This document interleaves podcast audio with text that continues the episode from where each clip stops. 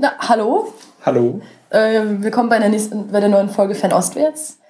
Nachdem wir letztes Mal eine abstruse lange Pause zwischen den Episoden hatten, haben wir diesmal eine absurd kurze. Ja, aber wir sagen nicht genau wie kurz, damit wir noch jetzt, äh, ein bisschen Freiheiten können, wann genau wir diese Episode veröffentlichen. Aber wir hatten, also wir hatten ja schon bei der letzten Folge gesagt, dass wir die, das Hongkong-Thema, was wir beim letzten Mal nicht nochmal mit reinbekommen haben, jetzt mit reinnehmen. Und also wir haben ja schon eine erste Folge gemacht über Hongkong und uns mit der ganzen Geschichte und so beschäftigt. Und äh, bei dieser Folge werden wir es jetzt schamlos ausnutzen, dass ich in Hongkong war für zehn Tage und mir die Proteste auch vor Ort anschauen konnte und quasi das erste Hand berichten kann. Das ist so ja, der Plan. Und sogar sehr zeitnah. Äh, ja, relativ zeitnah. Ja. Also. Und noch sind auch keine, seit du da warst, sind noch keine weltbewegenden Ereignisse dort geschehen, die all dein Wissen aus den letzten zwei Wochen ähm, nichtig ja. machen würden. Ja, ich würde auch mal davon ausgehen, dass es alles noch relativ valide ist, was ich zu sagen habe. Ähm, ja, haben wir sonst noch irgendwas zu sagen, begrüßungsmäßig? Ähm, wenn wir mit dem Hongkong-Thema fertig sind, haben wir auch noch so zwei, drei kleinere Themen, wo okay. wir einfach mal schauen, wie viel dabei rumkommen mag. Genau, wir können das erstmal an, wir können ja anteasern. Äh, wir reden, ich hab, wir reden über die Philippinen zum allerersten Mal in eine ganz andere Richtung. Und ähm, wie teasern wir das andere Thema an? Es geht um viel Geld. und einsame Herzen. Großartig. So, so, eine, so eine Bildüberschrift, oder? Mhm. Episodentitel. ähm, ja. Okay. Hongkong. Ja, genau, wollen wir da einfach direkt anfangen. Dann machen wir das, ja, setzen eine Kapitelmarke. Dann machen wir das. Nicht schon wieder mit Lachen anfangen. Dann machen wir das äh, doch einfach nochmal ein bisschen persönlicher. Warum warst du denn überhaupt in Hongkong? Ähm, ich war, also ich hatte geplant, nach Hongkong zu gehen für vier Tage, weil ich einfach, äh, ich habe Familie in der Stadt und ähm, wollte, das heißt, ich wollte meine Verwandten dort wiedersehen und ich mag die Stadt auch an sich sehr gern. Das heißt, ich wollte sowieso dort mal wieder hin und wollte auch Freunde wiedersehen, die ich habe, die dort wohnen. Und dann hatte ich halt geplant, vier Tage dort zu sein aber dann haben wir vom 7. bis zum 12. extra Ferien gekriegt und das schloss sich glücklicherweise nahtlos an meinen Hongkong-Aufenthalt an. Quasi nahtlos. Und ähm, dann bin ich halt einfach statt vier Tagen zehn Tage dort gewesen insgesamt. Und äh, am Anfang, die ersten vier Tage, war ich dann auf einem Debattierturnier als Jurorin. Und die restlichen sechs, sieben Tage habe ich einfach nur äh, viel gutes Essen gegessen. Ich war öfters bei McDonalds. Das hat aber auch Gründe, die können wir nachher auch erklären. Und ähm, ja, habe viele Leute wieder gesehen, die ich lange nicht gesehen habe. Das war schon mehr so ein persönliches Ding. Mhm. Genau. Aber äh, ja, das, also eine Sache, um die man nicht herumkommt, wenn man in Hongkong ist gerade, ist halt einfach Occupy. Also ja. Occupy Hongkong. Auch wenn, ähm, ich weiß nicht, also ich weiß nicht, wie das bei dir ist. Meine Twitter-Timeline ist mittlerweile sehr Hongkong-lastig, also weil ich vielen Journalisten folge, die vor Ort sind. Aber sowohl die internationale als auch die deutsche Berichterstattung ist in der Hinsicht gerade ziemlich ruhig, soweit ich das wahrnehme. Mhm. Also, Wir haben ja schon festgehalten, dass nichts Weltbewegendes passiert ist. Ja. ja. Ja, gut, das ist halt das Ding, das ist die Frage, worüber man berichten soll. Ja, ja, klar. Das ist ja meistens so, dass wenn beim Thema das Thema etabliert ist und alle großen Zeitungen mal einen Artikel drüber geschrieben haben, beziehungsweise fünf an fünf hintereinander folgenden Tagen. Und wenn dann nichts Großes mehr passiert, dass dann eben Stille ist, weil das Thema halt etabliert ist und der Anreiz fehlt. Ja, und das ist halt, das hat halt kein, es hat halt tendenziell keine nennenswerte Veränderung des Status quo mehr mhm. gegeben, seit langem wirklich. Und ähm, das ändert aber nichts daran, dass halt in Hongkong einfach immer noch äh, große Teile der Stadt, also nein, nicht große Teile der Stadt, aber ähm, an drei Orten sind halt einfach noch Straßen besetzt. Da sind halt einfach riesige Zeltlager. Mhm. So. Da kann halt keiner lang. Also zumindest niemand, der ein Auto hat. Das ist, ähm, das merkt man schon noch. Ja, dann fangen wir doch da gleich mit dem Größten einfach mal an, oder? Mm, ja, vielleicht erstmal so einen Überblick geben. Also was ist halt, also ich glaube, es ist ganz sinnvoll, erstmal einen Überblick zu geben, ähm, was Occupy Central, Occupy Hong Kong gerade überhaupt ist, also wo das geografisch ist. Mhm. Weil es gibt halt, ähm, es gibt nicht nur ein Camp. Das hast du ja gerade schon gesagt, genau. aber ich würde einfach Vielleicht können wir uns den Überblick sparen, wenn wir einfach auf jedes einzelne eingehen. Mm, das, wollte ich, das wollte ich gerade machen, aber das würde ich so unabhängig von den größeren Themen machen, die ich habe. Weil okay. Es gibt so ein paar Sachen, über die ich gerne reden würde, aber das ist nicht gebunden an die einzelnen Camps. Okay. Ja, also deswegen wollte ich jetzt ja. nacheinander. Ähm, genau. Jetzt hast du mich aus dem Konzept gebracht. Es ah, gibt drei Camps. Nils. äh, Camp Nummer eins ist, oder, nein, okay, das größte Camp ist das Camp in Admiralty. Das ist, ähm, es ist auf der Hauptinsel von Hongkong, also der Hong Kong Island. Mhm. Ähm, die die U-Bahn-Station heißt Admiralty. Und das heißt Admiralty, weil da der Stützpunkt der Groß also der britischen Navy war, als äh, das noch eine britische Kolonie war. Mhm. Und da ist das Camp etwa 2200 Zelte groß. Also es gibt jede Woche so einen Zensus, wo sie tatsächlich die Zelte zählen. Das ist ziemlich cool. Das ähm, sollten wir auch definitiv, äh, sollten wir definitiv verlinken. Mhm. Ähm, und das heißt, an der, da gibt es mittlerweile 2200 Zelte und die stehen halt nicht einfach irgendwo, sondern die stehen tatsächlich auf so einem Highway, so eine Art Autobahn, die durch die Stadt halt durchführt und ähm, versperren da halt einfach alles. Also es sind mhm. Barrikaden am Anfang und am Ende.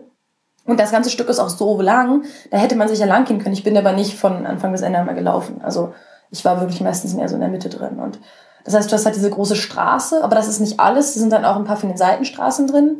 Ähm, das ist auch quasi direkt an der U-Bahn. Also der, du kommst halt aus dem U-Bahn-Ausgang raus und bist im ähm, Erdgeschoss von so einem Einkaufszentrum und da ist halt auch schon alles voller Postern. Da geht's okay. halt quasi direkt los.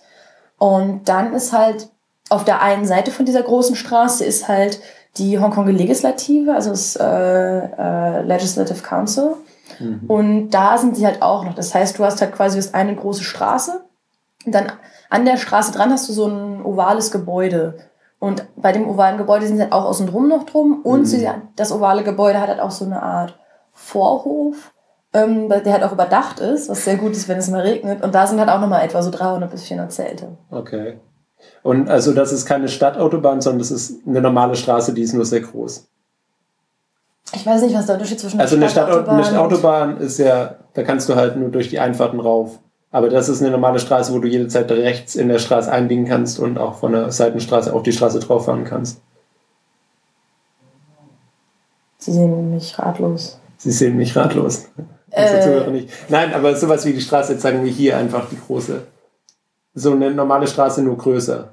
Das ist nicht so eine Ringstraße, wo du halt nur drauf fahren kannst und nicht als Fußgänger und so drauf darfst. Doch, das ist so eine Ringstraße. Das ist so eine Ringstraße, also ist, quasi ja. eine Stadtautobahn. Ja. ja. Du hast eine Auffahrt und dann bist du drauf. Das weiß ich nicht, ob es da Auffahrten gibt. Aber, aber es, es du gibt, darfst als Fußgänger und so da eigentlich auch gar nicht hin. Das, ja, ja, okay, okay. Stimmt. Das ja, das wollte ich wissen. Ja. Weil das ist dann ja nochmal. Ich kannte den Begriff noch nicht. Keine Ahnung, so würde ich das halt bezeichnen. Ja. Also. Gut, dass wir das etabliert haben. Ja. Stadtautobahn. Stadt. Ihr hört Nils tippen, weil er es jetzt gerade beim Duden eingibt. Stadtautobahn, steht im Duden. Na, du hast gewonnen. Ich, mit dir möchte ich nicht Scrabble spielen, glaube ich. ich.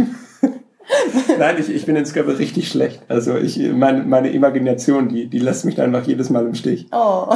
Oder war das Scrabble? Doch, das war Scrabble. ja. ja, aber wir wollten eigentlich. Also, Mensch, ärgere dich nicht. Ist mir. Ähm, genau. Okay, also eine Stadtautobahn. Ja. Genau, und das ist halt einfach, also 2200 Zelte ist einfach verdammt viel. Das mhm. muss man mhm. sich halt vor Augen halten. Und das ist schon, also es ist halt einfach, also das Camp war halt das, an dem ich auch die meiste Zeit war. Ich war dann, ähm, ich bin in Hongkong gewesen von Samstagmorgen bis äh, Montagnachmittag, also den mhm. drauf über, also nicht den nächsten, sondern den übernächsten Montag. Und ähm, ich bin dann ab Donnerstag glaube ich, jeden Abend in Admiralty gewesen bei dem Camp. Mhm. Mm, das ist halt, du hast halt, einerseits hast du halt die ganzen Zelte, aber das ist halt bei weitem nicht alles. Also du hast halt auch, ähm, du hast halt, das sind da zwei, es gibt da zwei große Fußgängerbrücken, die, so drüber, sich drüber spannen, so über die, äh, über diese Stadtautobahn.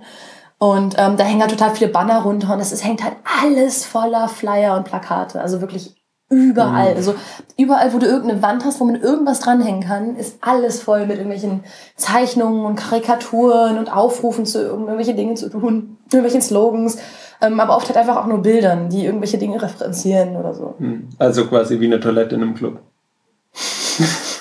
Übertrieben gesagt. Na, es ist nicht an die Wände gemalt worden. Das ja, ist alles aufgehängt. Ja, okay, okay. Und da ist halt auch, ähm, da ist dieser Lennon Wall. Die Bilder sind auch so ein bisschen rumgegangen, ich mhm. weiß nicht wie sehr. Ähm, das ist halt so, eine, äh, so ein rundes Gebäude. Das ist, glaube ich, sogar schon das Legislative Council. Das gehört auf jeden Fall dazu. Es ist so ein le ab, leicht gerundetes Gebäude, wo so eine Treppe an der Seite von diesem leicht gerundeten Gebäude quasi mhm. hochgeht. Und da ist halt ähm, die gesamte Wand voll mit solch, mit so total ganz vielen bunten Post-its, wo halt irgendwie diese ganzen Unterstützungsnachrichten draufstehen. Das ist halt eins ähm, von diesen Bildern, die halt auch immer rumgegangen sind. Also das hat man immer wieder gesehen. Mhm. Und das ist halt echt ziemlich, also ist schon ziemlich cool. Du bist halt da und das hat einfach diese Wand, die voller Post-its ist. Und da habe ich auch Leute gesehen, die da ihre Hochzeitsfotos gemacht haben vor oder vor. Das ist schon ziemlich niedlich. Und ähm, ja, also so grundsätzlich, die Zeltlager funktionieren jetzt halt tatsächlich mittlerweile wie so kleine Städte. Also es ist halt alles relativ gut, also alles gut etabliert und aufgebaut. Also die haben halt auch irgendwie ihre Mechanismen und ihre Institutionen so. Mhm. Ähm, und ich finde, Admiralty ist halt das Größte, da sieht man es auch am besten. Also die anderen beiden sind so klein, dass sie sich noch relativ gut ohne ähm, so äh, ohne diese, diese wirklichen Mechanismen ganz gut erhalten können. Deswegen finde ich es am sinnvollsten, glaube ich, an Admiralty mhm. zu erklären. Also, genau, Admiralty muss man auch wissen, es ist halt auch das größte Camp, aber es ist auch das studentenlastigste Camp, würde ich sagen. Also es ist das Camp, wo halt echt die meisten wirklich richtig jungen Leute sind. Und wenn man mit den Leuten redet, sind die Leute in Admiralty tendenziell diejenigen, die ein bisschen naiver sind und eher so die Träumer und Utopisten. Mhm. Das äh, finde ich, fand ich ganz spannend. Das ist wirklich, es gibt klare Unterschiede ähm, dazwischen, zwischen den einzelnen Camps. Okay. Und äh, wenn wir von 2200 Zelten reden, sind das dann nur die Schlafzelte oder werden dann eben so Pavillons und Versorgungszelte dann auch mitgezählt, wo dann eben diese Infrastruktur, diese Versorgung ich glaube, diese, ich glaube nicht, dass die mit, ich weiß es nicht, aber ich glaube nicht, dass die mitgezählt okay. werden. Okay, also ja, okay. Müsste ich, müsste ich auch nachgucken, aber ich glaube, das war nicht explizit gesagt in mhm. dem Zensus, den sie machen. Aber bei den meisten, also es gibt ein Materialzelt, in dem Leute auch schlafen, aber den meisten schlafen keine Leute. Deswegen würde ich mal sagen, dass sie nicht mitgezählt wurden. Mhm. Ähm, und das, was man natürlich auch sehen muss, ist, von diesen kleinen Zelten sind viele auch leer. Also es, sind, es schlafen nicht in allen Leute. Aber nur weil da ein Zelt ist, heißt es ja nicht, dass nur von einer Person besetzt ist. Also in vielen Zelten schlafen halt so auch durchaus vier mhm. Leute. Es sind dann echt diese kleinen viereckigen Zelte mit zwei Stangen, die überkreuzt sind, die man halt vom Camping kennt. So ein Zelt halt. Sie ja. stehen halt, stehen halt nur Mitten auf, auf der Straße. Auf, dieser wie, Straße. Wie werden die dann, also ist es da nicht windig oder wie werden die befestigt? Weil gerade wenn da wenig los ist, eigentlich muss man die ja schon im Boden. Also in Admiralty ist immer ziemlich viel los, aber die meisten Zelte, die ich gesehen habe, haben alle Wasserflaschen in den Ecken liegen. Ja, okay. Beziehungsweise Wasserkanister, mhm. auch die, in denen ich geschlafen habe. Also es ist schon alles ziemlich durchdacht, das ist mhm. ganz cool. Ähm, genau, eigentlich wollte ich über Institutionen reden, ne? Ja. Ähm, wo fangen wir an? Was kennt man denn schon so aus der Berichterstattung aus der Deutschen bisher? In die Richtung. Also was weiß man über die Camps, wie die funktionieren? Weiß man da irgendwas drüber? Also ich glaube, man hat auf jeden Fall lesen können, dass es eben irgendwie Duschen und WCs vor Ort gibt. Okay. Das wäre so das Erste, was mir einfällt. Stimmt, das stimmt schon mal nicht komplett. Also es gibt zwei öffentliche Toiletten, die beide bei dem, bei der, an der Legislative in dem Gebäude sind. Ähm, die sind beide unheimlich sauber. Die werden auch geputzt noch. Ich weiß aber nicht, ob das Leute sind, deren Beruf das ist oder mhm. die das für die also Demonstranten machen. Ähm, die Leute, die die Toilette putzen, hatten nämlich auch dieses gelbe Band auf ihrer Brust. Also dieses Unterstützer-Ding für die. Ähm, also das gelbe, das gelbe Band ist halt das Symbol der Demonstranten momentan. momentan. Ähm, also Toiletten gibt es, sind super sauber und es steht halt, die sind halt drin voller Materialien, die halt von irgendwelchen Leuten gespendet wurden. Also mhm. stehen halt gefühlte tausend Dosen Seife da und okay. äh, es gibt Zahnpasta und sogar Zahnbürsten und so. Also das sind dann schon öffentliche Toiletten, die genau. sind bei dem Gebäude, die sind nicht in diesem Gebäude drin. Ja, die sind außen am Gebäude dran quasi. Ja, aber schon für die Öffentlichkeit. Also ja, ja, die genau, sind auch generell frei zugänglich. Das sind öffentliche, ja, okay, öffentliche okay. Toiletten. Wo man dazu sagen muss, dass öffentliche Toiletten in Hongkong generell unheimlich sauber sind. Also ich habe mhm. noch nie, okay, doch in Japan. Japan sind, in Japan sind öffentliche Toiletten wahrscheinlich noch sauberer, aber Hongkong hat mhm. unheimlich saubere öffentliche Toiletten. Also nicht das, woran man denkt, wenn man an öffentliche Toiletten in Deutschland mhm. denkt. Und ähm, Duschen sind tatsächlich nicht vor Ort. Also es gab wohl am Anfang so kleine ähm, Dinge, irgendwie so kleine Kabinen quasi, in denen man sich duschen konnte, aber das war halt, das waren halt nur Flaschen mit Wasser, mit denen man sich mhm. äh, überschüttet hat. Und das hat wohl kaum jemand genutzt, deswegen sind immer abgebaut worden. Und was die Leute, die jetzt wirklich langs, also langfristig da wohnen, mittlerweile machen, ist, dass sie die 10, 15 Minuten zu Fuß zum nächsten Sportplatz gehen. Es gibt halt sehr viele öffentliche Sportplätze in Hongkong, dafür, dass es eine Großstadt ist, was man, mhm. also es sind halt so Sachen, die man halt nicht weiß und nicht erwartet oft. Ähm, und da gibt's halt auch öffentliche Duschen, die man nutzen kann, die auch wohl hygienisch sehr, sehr gut sind. Und die benutzen die Leute dann halt einfach. Okay. Das ist so. Das funktioniert ganz gut. Ähm, was es noch gibt, sind halt die Materialstationen. sind wahrscheinlich eines der wichtigsten Dinge, würde ich sagen, weil da halt alles an Spenden im Endeffekt abgegeben wird. Also alles, was nicht irgendwie irgendwo für spezifisch gedacht ist für einen mhm. bestimmten Ort, landet halt bei diesen Materialstationen. Das heißt, das ist auch das, was ich gemacht habe. Selbst wenn man übernachten möchte, geht man halt am besten zu einer von den Materialstationen und sagt so, hey, hier habt ihr ein Zelt. Ähm, manchmal haben sie selber dann welche noch drin, die sie rausgeben können, also kleine Wurfzelte teils. Mhm. Und manchmal sagen sie, naja, geh halt da vorne hin, da haben wir noch eins oder wir zeigen dir hier, wir haben hier noch ein leeres Zelt irgendwo stehen. Ähm, das kannst du benutzen. Und die haben dann halt auch Isomatten, die haben Schlafsäcke, die haben irgendwelche Fließdecken, die man mitnehmen kann, also wirklich mhm. super ausgerüstet. Haben aber darüber hinaus auch irgendwie so, man hat das Gefühl, alles andere. Da stehen halt riesige Kästen mit Material, die haben halt Wasser, die haben so große Wasserspende auch. Ähm, die haben auch, glaube ich, so verpackt, verpacktes Essen haben sie halt auch, so Sachen, die sie rausgeben können, wie Kekse und so ein mhm. Kram. Und es ist halt echt irgendwie alles, was halt dahin gegeben wird von Leuten, landet halt über diese Materialstationen. Und die koordinieren, koordinieren sich wohl mittlerweile auch untereinander. Es ist so ganz spannend. Ich habe mit zwei Leuten geredet, die bei, die jeweils eine von diesen Stationen koordinieren. Und das hat sich beides eher so durch Zufall ergeben. Also die waren halt beide irgendwie so Ecken, wo halt irgendwie so Sachen rumstanden. Sie sagten, naja, organisieren wir das mal ein bisschen. Und dann kamen halt Leute, die dazu kamen und ihnen geholfen haben. Mhm. Und dann hat sich halt irgendwie so eine Station daraus entwickelt. Also es war alles sehr organisch und ähm, ist wahrscheinlich, ist wahrscheinlich wie auch bei den anderen Occupy Camps, die es schon gab, ein schönes äh, Forschungsobjekt für äh, Leute, die sich für Anarchie interessieren. Mhm. Das könnte ich mir vorstellen. Und äh, genau, mittlerweile, obwohl, es halt, obwohl die halt unabhängig voneinander entstanden sind, koordinieren sie sich mittlerweile miteinander. Und ähm, die Leiter von diesen Stationen reden dann halt miteinander. Sowohl wenn sie halt Material von den anderen brauchen, als auch einfach über politische Dinge. Das heißt, das ist halt einfach eine Gruppe von Leuten, die sich irgendwie trifft und die dann auch über Sachen reden, die durchaus den größeren Kontext so betreffen und nicht nur die, praktische, äh, die praktischen Angelegenheiten, mhm. mit denen sie sich halt befassen. Das fand ich auch ganz interessant. Und weißt du, ob die auch Geldspenden bekommen? Ähm, soweit ich weiß nicht. Also wie es halt tatsächlich läuft, ist, wo das oft Leute dort vorbeikommen und fragen, was braucht ihr? Und dann bringen sie das konkret vorbei. Mhm. Also soweit ich das sehe, sind das alles eher Sachspenden. Ja, weil ich habe bisher auch noch, glaube ich, keinen Spendenaufruf von Occupy Hong Kong gesehen. Also das ist ja schon alles quasi auf freiwilligen Basis. Ja, absolut. Ja. Also das ist, also wird niemand dazu gezwungen oder überhaupt, ah, nee, nicht gezwungen, aber niemand wird dazu aufgerufen, um es zu spenden. Die Leute kommen halt mhm. halt tatsächlich einfach dahin und sagen halt, wir wollen helfen, was können wir tun. Das äh, fand ich schon, das fand ich, das finde ich halt auch total beeindruckend, das so zu sehen, dass sie sich tatsächlich so irgendwie ähm, am Leben erhalten können. Mhm. Das ist ziemlich krass. Ähm, eine äh, quasi Einrichtung, sage ich jetzt mal, bei der das halt auch so ist, ist ähm, der Lernbereich. Das sind halt quasi mit, also Lernbereiche gibt es in allen drei Camps. Und der in Admiralty ist halt auch wie so oft der größte. Das ist halt, wenn man so eine Autobahn hat, dann hat man ja manchmal, also da ist in der Mitte von der Autobahn ist so eine Betonabsperrung, irgendwie so anderthalb Meter hoch oder sowas. Mhm. Ähm, wo man halt, damit man halt nicht von der einen Spur auf die andere fährt. Und die haben sich halt das angefangen als Tisch zu benutzen. Also da haben sich halt Studenten dran gesetzt und ihre Hausaufgaben gemacht. Mhm. Weil diese, diese ganze Sache hat ja mit dem Studentenboykott angefangen und die mussten dann ihre Hausaufgaben machen. Und die haben dann halt, also es gibt halt Bilder ganz vom Anfang, wo die Leute so auf dem Boden sitzen und auf der Straße ihre Hausaufgaben machen. Und dann haben sie halt irgendwann angefangen, diesen Lernbereich einzurichten. War halt auch erstmal so einfach, weil die Leute halt auf dieser Absperrung dann an dieser Absperrung gesessen haben irgendwie. Also halt irgendeine Unterlage brauchten zum mhm. Schreiben. Und mittlerweile sind es halt, ich glaube, fünf Gar von diesen großen Gartenzelten. Vier, fünf von diesen großen Garten, mhm. viereckigen Gartenzelten, so Pavillons, ja. genau. Ähm, und darunter sind halt echt äh, richtige Tische. Also manche von denen gespendet, manche sind von Leuten dort gebaut worden.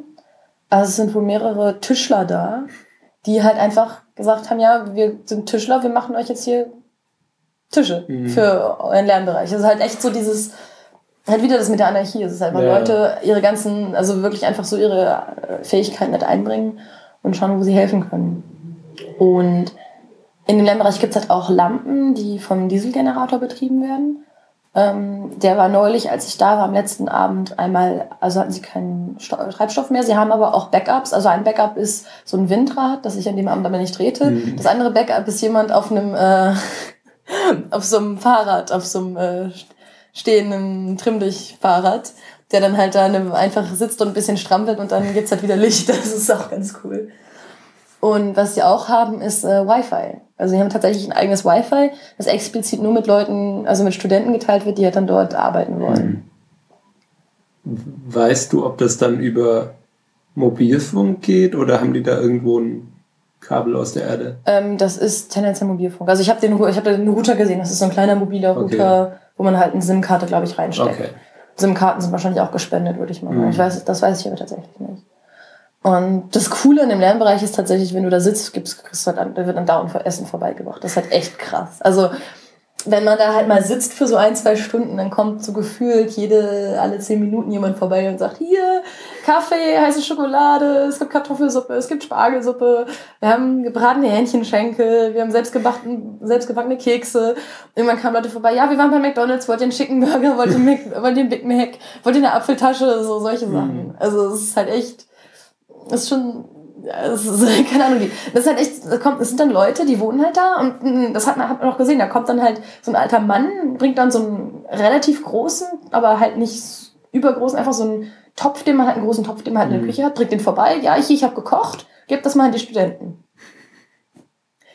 Das ist halt, ja. Es funktioniert halt. Mhm. Und das, ist halt auch so eine sehr schöne Atmosphäre, also es ist eine sehr schöne Atmosphäre dort. Das ist ziemlich ruhig. Ähm, was halt auch gerade, wenn man dieses Camp mit den ganzen Leuten hat drumherum, sehr angenehm ist. Also relativ nah daran ist auch die Hauptbühne, wo es halt abends immer Ansagen und Diskussionen gibt und wo halt viel mhm. geredet wird. Auch mit Bezug auf das Ganze, auf die politische Seite des Ganzen. Und der Lernbereich ist halt so, ähm, so ein bisschen ein Gegenpol dagegen. Gibt's da dann auch noch Küchen, wo wir es gerade von Essen haben? Nee, Küchen habe ich nicht gesehen. Okay. Also tatsächlich das ganze Essen, was es gibt, ist immer irgendwie gespendet und vorbeigebracht mhm. von außen. Es gibt wohl, also die Materialstationen haben so Lunchboxen, die sie rausgeben, aber da weiß ich auch nicht genau, wo die herkommen, aber auch gespendet, würde ich mhm. sagen. Also hast niemand Stullen schmieren sehen oder nee, irgendwie nirgendwo. Reis kochen oder nee, so? Nee, nee, nirgendwo. Du hast halt auch Strom, ist halt echt so eine Sache. Also mhm. hast du halt eigentlich nirgendwo. Und, weil das ist halt, das ist halt echt einfach eine Straße, es ist ja. Asphalt.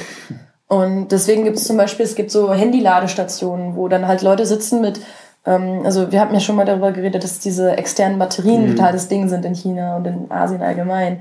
Und da sitzen dann halt Leute mit so einer Station, wo sie irgendwie 20, 30 von diesen externen Batterien haben.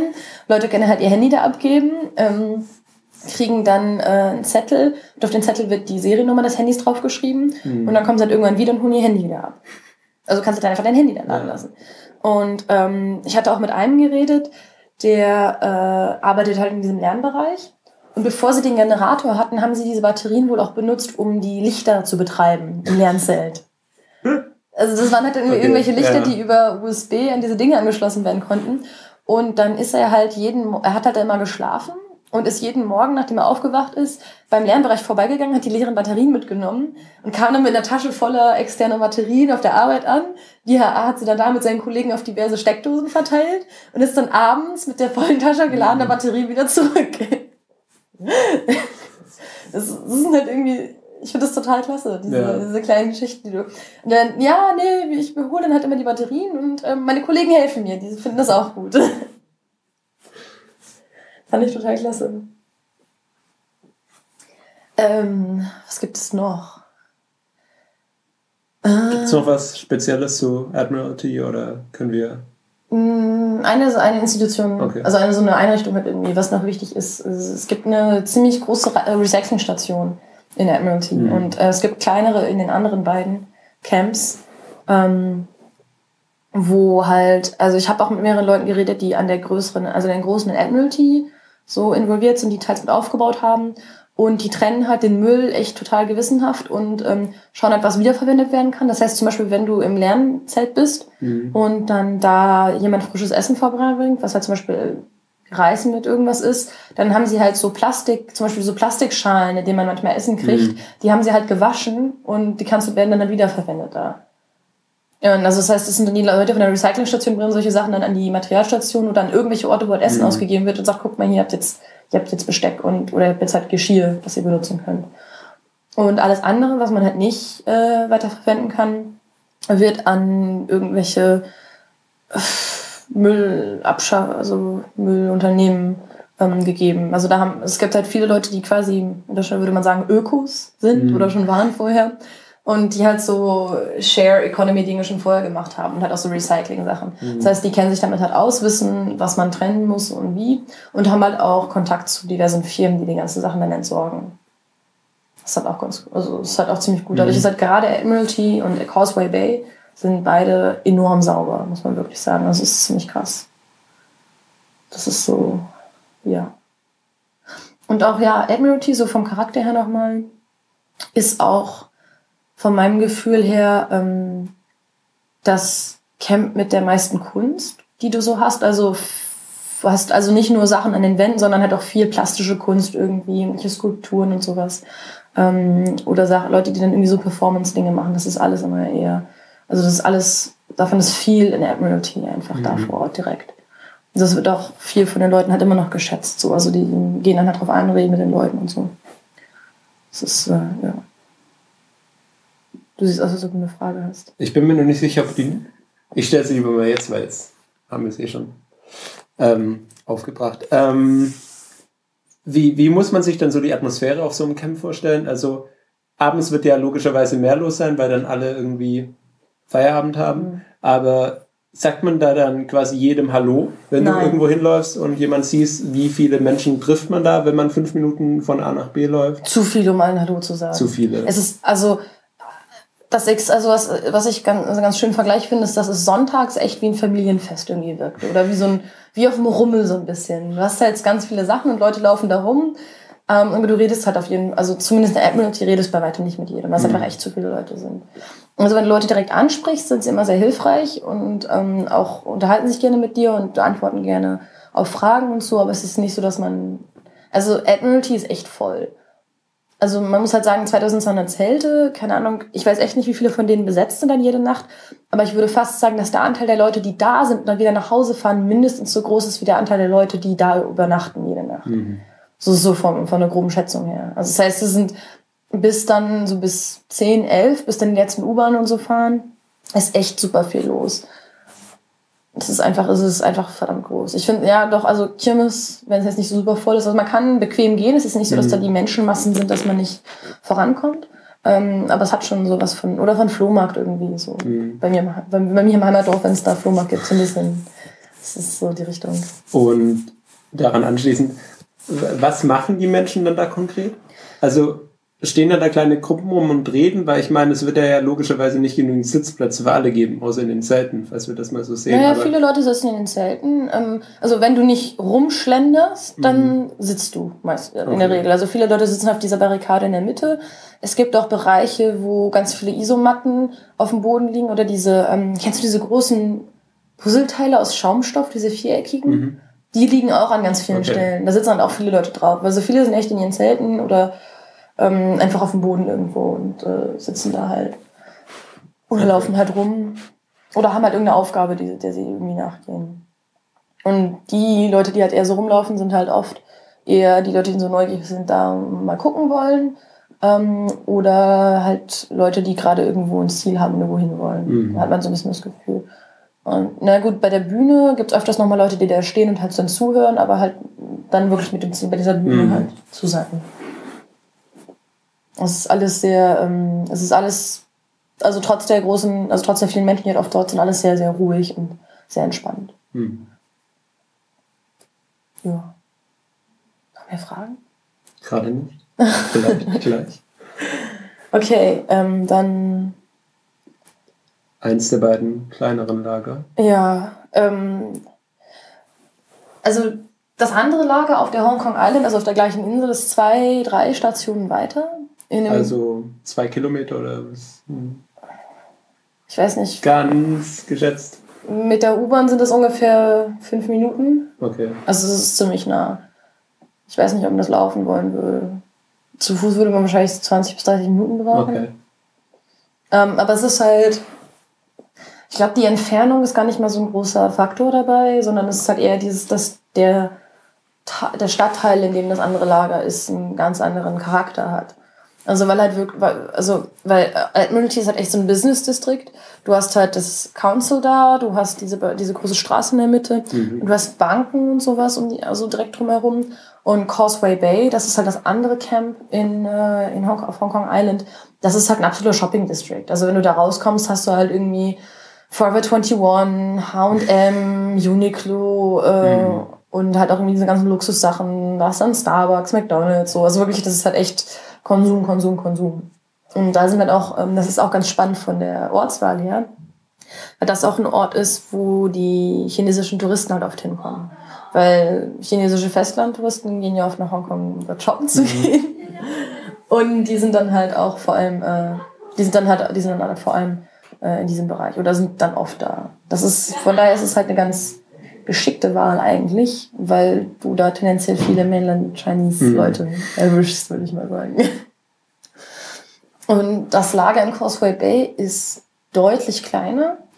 Ähm, ich glaube, es ist das kleinste von allen dreien. Und es wirkt auch, also ich war da an einem Sonntag und es wirkte trotzdem relativ verlassen. Also es waren echt viele, also es waren relativ viele Zelte da. Ich würde mal so schätzen, na gut, vielleicht 100, 150. Mhm. Also es ist deutlich kleiner. Der Abschnitt auf der Straße ist einfach, sind vielleicht, den sie einnehmen, ist vielleicht 100, 200 Meter. Kein Vergleich zu Admiralty. Und es waren aber, als ich da war, vielleicht 40, 50 Leute vor Ort, maximal. Also mhm. eher weniger sogar. Viele von den Zelten wirken halt einfach echt komplett leer. Und äh, da, als ich mit den Leuten geredet habe, die meinten auch, ja, sie sind, ähm, man kennt sich halt da auch irgendwie untereinander. Also es ist so, mhm. man, man kennt halt einfach jedes Gesicht. Dieser Lern, es gibt auch da einen Lernbereich, der ist deutlich kleiner. Auch da gibt es eine Materialstation und eine Erste-Hilfe-Station für die gesamte, für das gesamte kleine Camp. So. Und was daran ganz spannend ist, ist halt tatsächlich, dass wir in diesem Shopping-Distrikt sind und sie haben halt so Barrikaden, also so Zäune um das gesamte Stück, was sie haben, drumherum. Das heißt, es ist oft so, dass Leute dann außen vorstehen, so ein bisschen Fotos machen von außen wie in so einem Zoo. Und ähm, da hängen auch, äh, habe ich das Gefühl, mehr Plakate, die politischer sind und eher so erklärend sind und halt irgendwie versuchen zu erklären, warum sie das machen, was der Hintergrund mhm. ist und wo halt auf dem Papier viel argumentiert wird. Aber ich fand es auch interessant zu sehen, dass es viele Leute gibt, die äh, diese Bild, also die Sachen dann halt auch lesen. Also du hast halt diese ganzen so quasi Leinen voller Plaka also voller Flyer, die quasi so zwischen, ich glaube, Laternenpfählen ist es gespannt sind. Mhm. Und äh, da stehen dann halt echt immer wieder Leute und lesen sich das alles so durch. Das ist äh, ganz spannend. Und das ist halt auch schön, dieser Gegensatz, den du hast. Halt einfach diese, diese, so eine Insel quasi in der Mitte und drumherum halt den ganzen Shoppingbetrieb. Der natürlich ein bisschen aufgehalten wird, aber auch nicht kommt, also mhm. auch nicht wirklich letztendlich. Obwohl es halt Beschwerden gibt von den äh, Besitzern dort, dass die äh, Leute ihr Geschäft verderben würden. Aber ganz ehrlich, also ich habe, also ich habe, das mag vor zwei Wochen oder also zwei, drei Wochen so gewesen sein, aber mhm. nachdem ich es gesehen habe, habe ich das Gefühl, dass das Leben um dieses kleine Lager herum einfach weitergeht wie sonst. Also so wirkt mhm. es auf jeden Fall. Es ist halt eher, dass die Leute vielleicht noch mal fünf Minuten stehen bleiben, weil sie neugierig sind, was da passiert. Ja. Aber mehr jetzt auch nicht so. Also das ist dann vielleicht eher mit den Occupy-Camps zu vergleichen, die man aus Europa so kennt. Waren die alle so klein?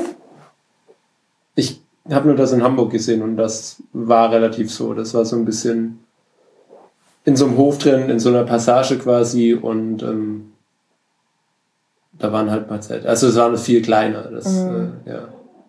Aber da hatte ich so von der Art her auch das Gefühl, dass man da so dran vorbeigeht und ein bisschen guckt. Ja, ja, genau, so wirkt das ja. so ein bisschen. Also es, mag, es ist natürlich schon eine Straße, wo normalerweise Busse durchfahren, wo es sein kann, dass da so ein bisschen die Busse aufgehalten werden. Aber gut, dann fahren sie halt durch eine von den Seitenstraßen. Mhm. Also es ist nicht so, dass da nicht genug gäbe, das ist schon... Also das ist auch keine so eine große Straße, sondern eher ein bisschen... Ja, also das ist auch, ist auch nur... Es sind auch nur zwei Spuren, glaube ich. Mhm. Ganz normal so. Es ist nicht jetzt halt ein Shopping, eine Shopping-Gegend. Ja. Keine Fußgängerzone, aber halt einfach eine Shopping-Gegend. Und ähm, genau, das dritte Camp ist, äh, vielleicht hätten wir mal Chapter nachsetzen sollen mit den ganzen Sachen, die ich gesagt habe. Naja, das sind ja die einzelnen Camps, das ist ja, ja Chapter. Ähm, das dritte Camp ist Mon in Mongkok. Das ist äh, auf der Halbinsel Kowloon. Das ist halt nicht Hong Kong Island. Und das gesamte, also diese Halbinsel und auch dieses Viertel haben einen sehr eigenen Ruf und einen sehr eigenen Charakter, der mhm. sich halt auch in dem Viertel sehr äh, bemerkbar macht. Also wenn man da in dieses, okay, also in, in verschiedener Hinsicht. Ähm, wenn man in so in dieses Lager reinkommt, die Sprüche in den Wänden hängen und so sind deutlich rabiater. Da wird dann auch öfters mal irgendwie, also wird öfters mal starke Sprache, also Strong Language irgendwie verwendet. Mhm.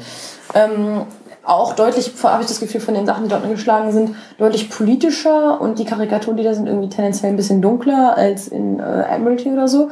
Also es ist alles ein bisschen ernsthafter. Mhm. Und das merkt man, also auch die, der Anteil von, während Admiralty vor allem voller Studenten ist, die relativ utopisch denken, ähm, ist Mongkok, also gibt es in Mongkok deutlich mehr ältere Menschen, also viele ältere Herren irgendwie so, ähm, die dann da sind und aber auch und die dann halt einfach deutlich realistischer die ganze Lage halt auch betrachten und sagen, na gut, wenn die Polizei halt hier hinkommt, dann werden wir uns halt mit denen schlagen. Mhm. So ähm, und halt auch junge Männer, die irgendwie, äh, wo man jetzt denkt, okay, sagen wir mal, wo meine, wo meine Eltern mich vor vier oder fünf Jahren nicht unbedingt, also es ist so eine Gegend, wo meine Eltern mich vor vier oder fünf Jahren wahrscheinlich nicht unbedingt hingelassen hätten. Okay. Also es ist nicht super gefährlich, es ist auch eine Shopping-Gegend, aber es wirkt halt einfach anders. Es ist sehr viel ähm, realistischer, sehr viel mehr hands down. Mhm. Und das ist halt auch die Gegend, in der es die meisten Gewaltausbrüche gegeben hat in letzter Zeit. Mhm. Also da gibt es halt, die Polizei ist auch bei den anderen Camps immer da, aber sie sind halt eher so in den Rändern. Ja. Und in Mongkok ist, sie sind halt quasi auf zwei Straßen, die sich in einer Stelle kreuzen. Also sie sind halt quasi mhm. an so einer Kreuzung und von diesem. Gabelung. Nein, an einer Kreuzung. Wir sind an einer Kreuzung. Von der Kreuzung gehen vier Straßen weg. Wenn du eine Kreuz und das sind zwei Straßen. Ne, Moment. Ja, das ist eine okay, Kreuzung, okay, okay, Kreuzung, von der vier, ja. quasi vier Straßen weggehen und zwei von diesen, die halt aneinander grenzen, äh, sind, sind, halt, sind halt diese Lager. Also quasi an, einer, an zwei Seiten von einer Ecke. Und die andere Ecke ja. der Kreuzung kann befahren werden. Genau, da die kann befahren werden. Und da gibt und an, da, an dieser Kreuzung sind halt auch zwei Barrikaden und direkt hinter diesen Barrikaden, also direkt an dem Camp dran, steht mhm. halt immer eine große Gruppe Polizisten, die halt okay. da schon so direkt da dran steht und so auf die Lager drauf guckt und da so reinguckt. Und ähm, also wenn ich jemals jemanden passiv-aggressiv irgendwo habe stehen sehen, dann ist es, glaube ich, diese Polizisten. Okay. Ähm, aber ich, ich will auch nicht nur sagen, dass es einseitig ist. Also mhm. auf der anderen Seite stehen halt auch immer Demonstranten, die dann passiv-aggressiv zurückstarren. Und manchmal weniger passiv, mhm. ein bisschen aktiv. Äh, also da erlebt man halt auch Szenen, wo dann Leute da stehen und irgendwie ausrasten und die ähm, Polizisten anschreien auf Kantonesisch und schöne beleidigen. Ich habe mir das auch nicht alles Wort für Wort übersetzen lassen, aber man bekommt schon mhm. so den so den allgemeinen, die, die, die, die Idee kriegt man so ein bisschen mit. Und das ist halt auch der Stadtteil, wo, ähm, wo man auch vorgewarnt wird, aktiv als Ausländer. Also ich habe auch von Hongkong die gesagt haben, nee, Gide lebe nicht hin, da sind die Triaden involviert und so. Es gibt halt Gerüchte, also das war auch der, ähm, das war der erste, das erste Lager, das erste Camp, bei dem Leute angegriffen wurden. Mhm. Ähm, also Demonstranten. Und zwar nicht von Polizisten. Nee, nicht von Polizisten, sondern von Leuten in Zivil. Wo manche, also die Beijinger, Beijing-freundliche Presse sagt halt, naja, das waren äh, Anwohner, die das nicht mochten. Und äh, andere sagen, naja, da sind die Triaden auch involviert. Also es gibt wohl eine Tradition von der chinesischen Regierung, die Triaden, also die Hongkonger Mafia, äh, benutzt für ihre Zwecke, indem sie sie halt bezahlt. Und jetzt gibt es auch Gerüchte, dass die pro, pro Demokratie-Leute, die Radikalen teils auch irgendwelche Triaden bezahlen. Das heißt, das ist echt keine Gegend, in der man irgendwie zwischen die Fronten geraten will. Das heißt, die bezahlen sie quasi auch, um dann nicht das zu tun, was die Regierung will. Nein, also die Triaden sind keine einheitliche Gruppe. Also das heißt, ich glaube mit Triaden, Also unterschiedliche genau, Untergruppen der Triaden. Ja, genau. Äh, okay, Tri okay, okay. Triaden ist in dem Sinne mehr so ein genereller, äh, ja. genereller Ausdruck für Gangs, für mhm. Gangster, Mafia, kriminelle Elemente. Okay. Das ist so Mongkok. Aber genau, was an Mongkok auch ganz cool ist, da gibt's halt ein, gibt's so ein riesiges Journalistencamp. Also das halt ähm, auf einem so einem Du hast auch noch gar nicht gesagt, wie viele da überhaupt sind und wie groß das ist. Ah, das ist. stimmt. Ähm, also es gibt halt diese zwei Straßen. Bei der einen ist es deutlich länger, also geht es echt, keine Ahnung, 400, 500 Meter runter. Mhm. Bei der anderen sind es irgendwie so 100 Meter oder so. Und insgesamt, da gibt, da wurde, also in, in Causeway Bay wurde dieser Zensus nicht gemacht, in Mongkok wurde er gemacht und da haben sie, glaube ich, 400 Zelte gezählt. 350 bis 400 mhm. Zelte. Also schon nicht unerheblich. Und das ist halt auch wieder eher so eine, also auch so eine zweispurige Straße, eine normale, aber die ist halt komplett von diesem Camp halt eingenommen an den Stellen, wo sie sind. Mhm. Das ist schon ein sehr signifikanter Bereich, den sie da äh, besetzen. Und da ist es aber halt auch so, es ist halt auch wie ein Admiralty und auch wie ein Causeway Bay. Das ist jetzt nicht so nur, weil es da so ein bisschen mehr hands down ist und da tendenziell gefährlicher ist, dass da nicht irgendwie total locker mit der ganzen Sache umgegangen wird. Also wenn halt gerade nichts akut ist, sind da auch Leute, die irgendwie mit Siebdruck T-Shirts bedrucken. Dann, als ich, als ich das erste Mal da war, war da jemand, der Boxunterricht gegeben hat. Also er hat halt so eine Pratze, wo die Leute dann dran schlagen mussten. Mhm. Er hat ihnen gesagt, was sie falsch gemacht haben von der Technik her. Ähm, und du hast andere Leute, die halt irgendwelche Sachen basteln oder sowas. Aber es ist schon so, dass es tendenziell das Camp ist, was am dreckigsten ist. Auch in der letzten Zeit ist es wohl schlimmer geworden, ne, von Bildern, die ich gesehen habe. Das heißt, es, wird, es ist das, was auch am wen weniger gepflegt wird. Irgendwie. Und äh, das ist halt auch tendenziell das Camp, wo die Leute eher am ehesten sagen, okay, wir kämpfen halt gegen die Polizei. Während die anderen wirklich echt diesen Fokus auf friedfertigen Widerstand legen, hast du, habe ich, also Leute, die sagen, wir müssen uns wehren, hast du überall. Mhm. Ich habe das Gefühl, dass du mehr in Mongkok hast. Und Mongkok ist auch die Gegend, wo die Studentenanführer gesagt haben, dass man da äh, rausgehen sollte. Mhm. Das ist vielleicht auch noch was, was man sagen muss. Ähm, das wäre jetzt meine Frage gewesen, wenn du mit den drei Camps zu Ende bist. Ja, ja, genau. Das wäre jetzt ist mehr so ein organisatorisches Ding. Ja, ja dann können wir es mit den Camps ja eigentlich abschließen, abhaken. Ja, ich glaube, da haben wir fast ja alles erzählt. Genau. Und äh, zum politischen Teil. Ach, ja. Ja, denn wie das wäre jetzt die Frage, die sich mir gestellt hat, wie ist es denn dann? A, gibt es eine quasi Dachorganisation Occupy Hong Kong, die ein Nein. bisschen darüber guckt? B, wenn du jetzt schon geantwortet hast, ähm, tauschen sich denn ähnlich wie die äh, Versorgungslager in, sagen wir, Admiralty, ähm, die drei Camps untereinander irgendwie aus? Ähm, also ist da zumindest so ein Austausch da von Ideen, von Vorgehensweisen, Strategien, Planungen? Also ich glaube, man überschätzt das, wie zentralisiert das Ganze ist. Alle Leute, mit denen ich geredet hatte, waren selber nicht in dieser Organisation involviert und haben halt auch alle nichts. Also die Leute wissen, dass es die anderen Camps gibt und gehen da vielleicht von sich aus hin, aber es gibt keinen zentralisierten, organisierten Austausch irgendwie, soweit ich das sehe. Also die Leute, die das halt organisieren, gehen halt in alle Camps durchaus mal untereinander vorbei, aber oder die halt irgendwie so die sind, die für die ganze Bewegung sprechen. Mhm. Aber ähm, es sind alles, das finde ich halt das Interessante daran, dass die Leute alle extrem unabhängig sind. Also es ist wirklich enorm wenig organisiert. Eigentlich ist nichts organisiert wirklich von höherer Stelle. Es ist alles sehr, ähm, alles sehr Grassroot mhm. Level, Basispiraten. ja, basisdemokratisch. Genau, es ist alles sehr basisdemokratisch. Ähm, das heißt, es gibt auch derzeit keiner der eigentlichen Gründer oder äh, es gibt ja diesen äh, Joshua Wong. Genau, das wollte ich gerade erklären. Ähm, ja, aber es gibt jetzt in Hongkong selber quasi, also nicht für die Weltpresse in Anführungszeichen, sondern ähm, es gibt jetzt niemanden, der sich wirklich hinstellt und sagt, ich vertrete hier alle drei Camps. Doch. Das schon. Also die sagen halt, also das ist, die Camps sind an sich nicht, also ich habe nicht das Gefühl, dass sie so schrecklich miteinander vernetzt sind, aber die, dadurch, allein dadurch, dass du Fluktuation hast unter den Camps, dass mhm. die Leute mal hierhin gehen, mal dahin gehen, ähm, hast du schon einen gewissen Austausch und sie sind sich auch bewusst, dass es die anderen gibt. Und sie reden auch nicht von ihrem eigenen Camp, sondern sie reden von der Bewegung. Das fand okay. ich ganz interessant. Also siehst dann immer. Es, ist dann auch wirklich Yundung oder auf Chinesisch? Äh, also auf Kantonesisch? Ich habe mit den meisten auf Englisch geredet, weil viele besser Englisch als okay.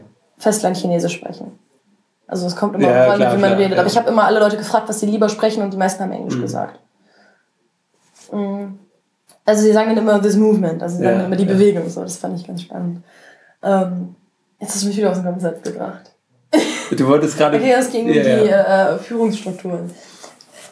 Es gibt zwei Gruppen, die quasi so äh, diese, so zumindest einen gewissen Führungsanspruch haben. Ähm, die eine ist hat Occupy Central, also diese offizielle Gruppe, die wurde schon vor über einem Jahr gegründet. Also die haben im März 2013 schon, ange halt schon mhm. angekündigt. Das ist die Sache unter Benny Tai. Hat das hatten wir auch. Genau, da hatten wir. Folge. Die Leute haben alle unsere erste Folge gehört. Ja, natürlich. Sie Bescheid. Wenn nicht, tun sie das jetzt. also jetzt pausieren, erste Weil wir werden es jetzt nicht erklären, nicht nochmal. Genau, es gibt ja Occupy Central. Mhm. With Love and Peace, wohlgemerkt. Die wurden aber halt ein bisschen davon überrascht, dass es dann Ende September den Studentenboykott gab. Also ähm, Ende September, also Occupy Central war für den 1. Oktober vorgesehen, den chinesischen Nationalfeiertag. Mhm. Und Ende September haben dann äh, die äh, Studentenverbindung, Studentenvertreter von verschiedenen von verschiedenen Unis gesagt, ja, äh, wir machen jetzt einen Unterrichtsboykott für eine Woche und äh, die haben die Studenten haben dann eben angefangen zu protestieren. Mhm. und das war dann letztendlich was die ganze Sache in Gang gebracht hat. Dadurch hat auch Occupy Central eher gestartet. Aber diese beiden Gruppen sind da trotzdem noch sehr ähm, distinkt voneinander. Also es sind zwei unterschiedliche Gruppen. Occupy Central hat echt eher dieses ist von Erwachsenen organisiert. Es hat diesen ähm, organisierteren Charakter die haben halt sehr lange geplant während äh, die Studentenseite das sind viele junge, also viele Studenten auch wirklich, ähm, die auch immer wieder im Rampenlicht stehen, unter anderem der Joshua Wong, ähm, die aber äh, das halt bei weitem nicht so weit im Voraus geplant mhm. haben, die aber tendenziell, habe ich das Gefühl, so ein bisschen äh, bisschen radikaler sind. Also radikaler nicht im Sinne von, wir gehen jetzt gegen die Polizei vor, sondern im Sinne von, also die halt auch sagen, ja gut, wenn, ähm, wenn halt geräumt wird, dann wir wenden auch keine Gewalt an, aber wir geben halt nicht auf. Weil mhm. das ist jetzt, da geht's jetzt so ein bisschen in die Richtung von den Streitigkeiten, die es halt gibt. Es gibt halt ganz, es gibt unheimlich viele unterschiedliche Meinungen.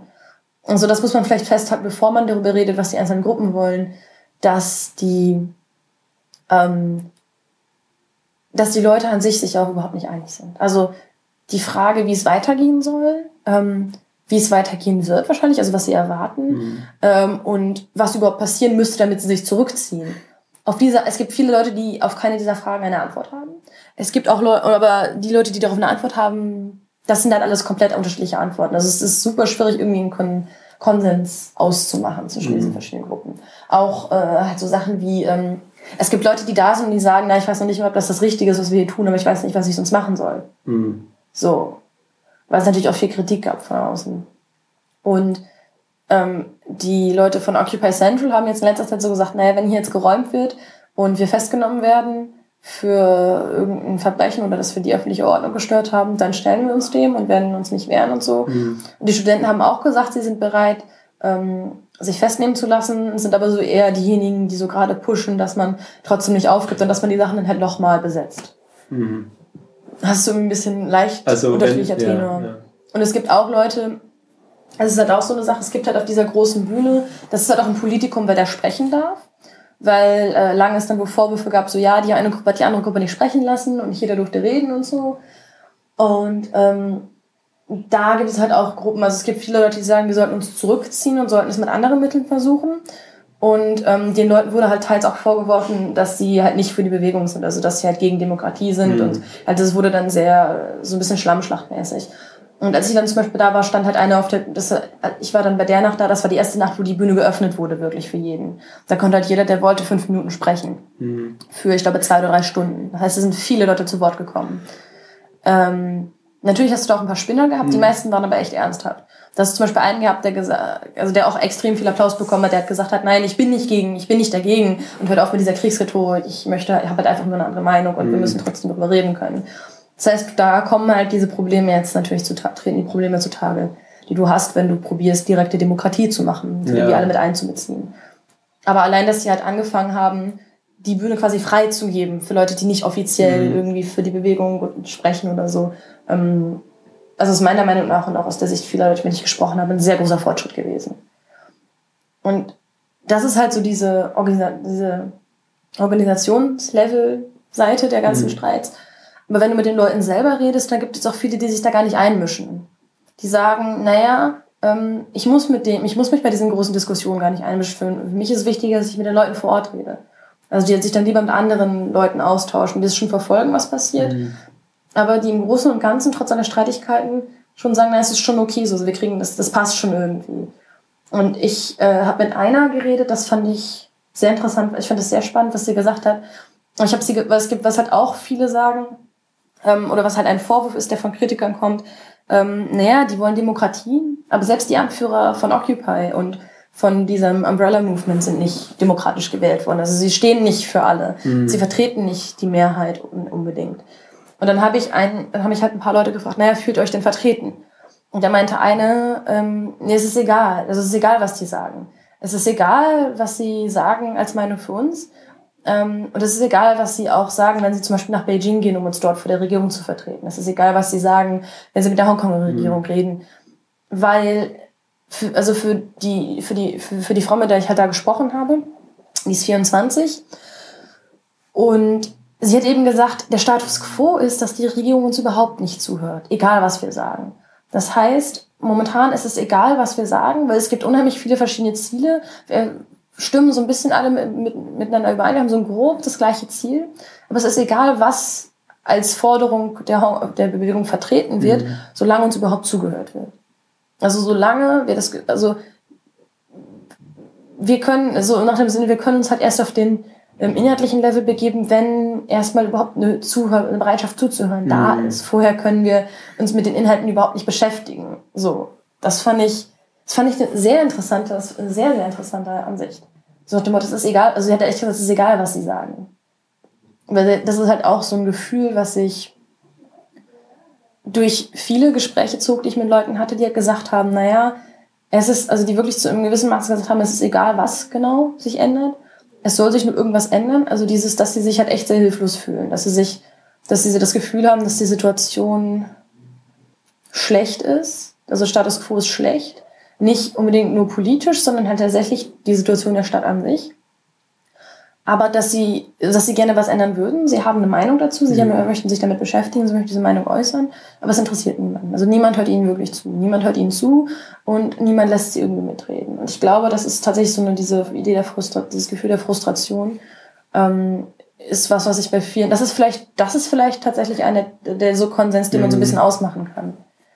Ähm, das, das, ist, hört sich, das hört Politikverdrossenheit. Nee, nee, nicht, Polit nicht Politikverdrossenheit. Ja, ja, das, Ge das Gegenteil. Das Gegenteil. Ja, ja.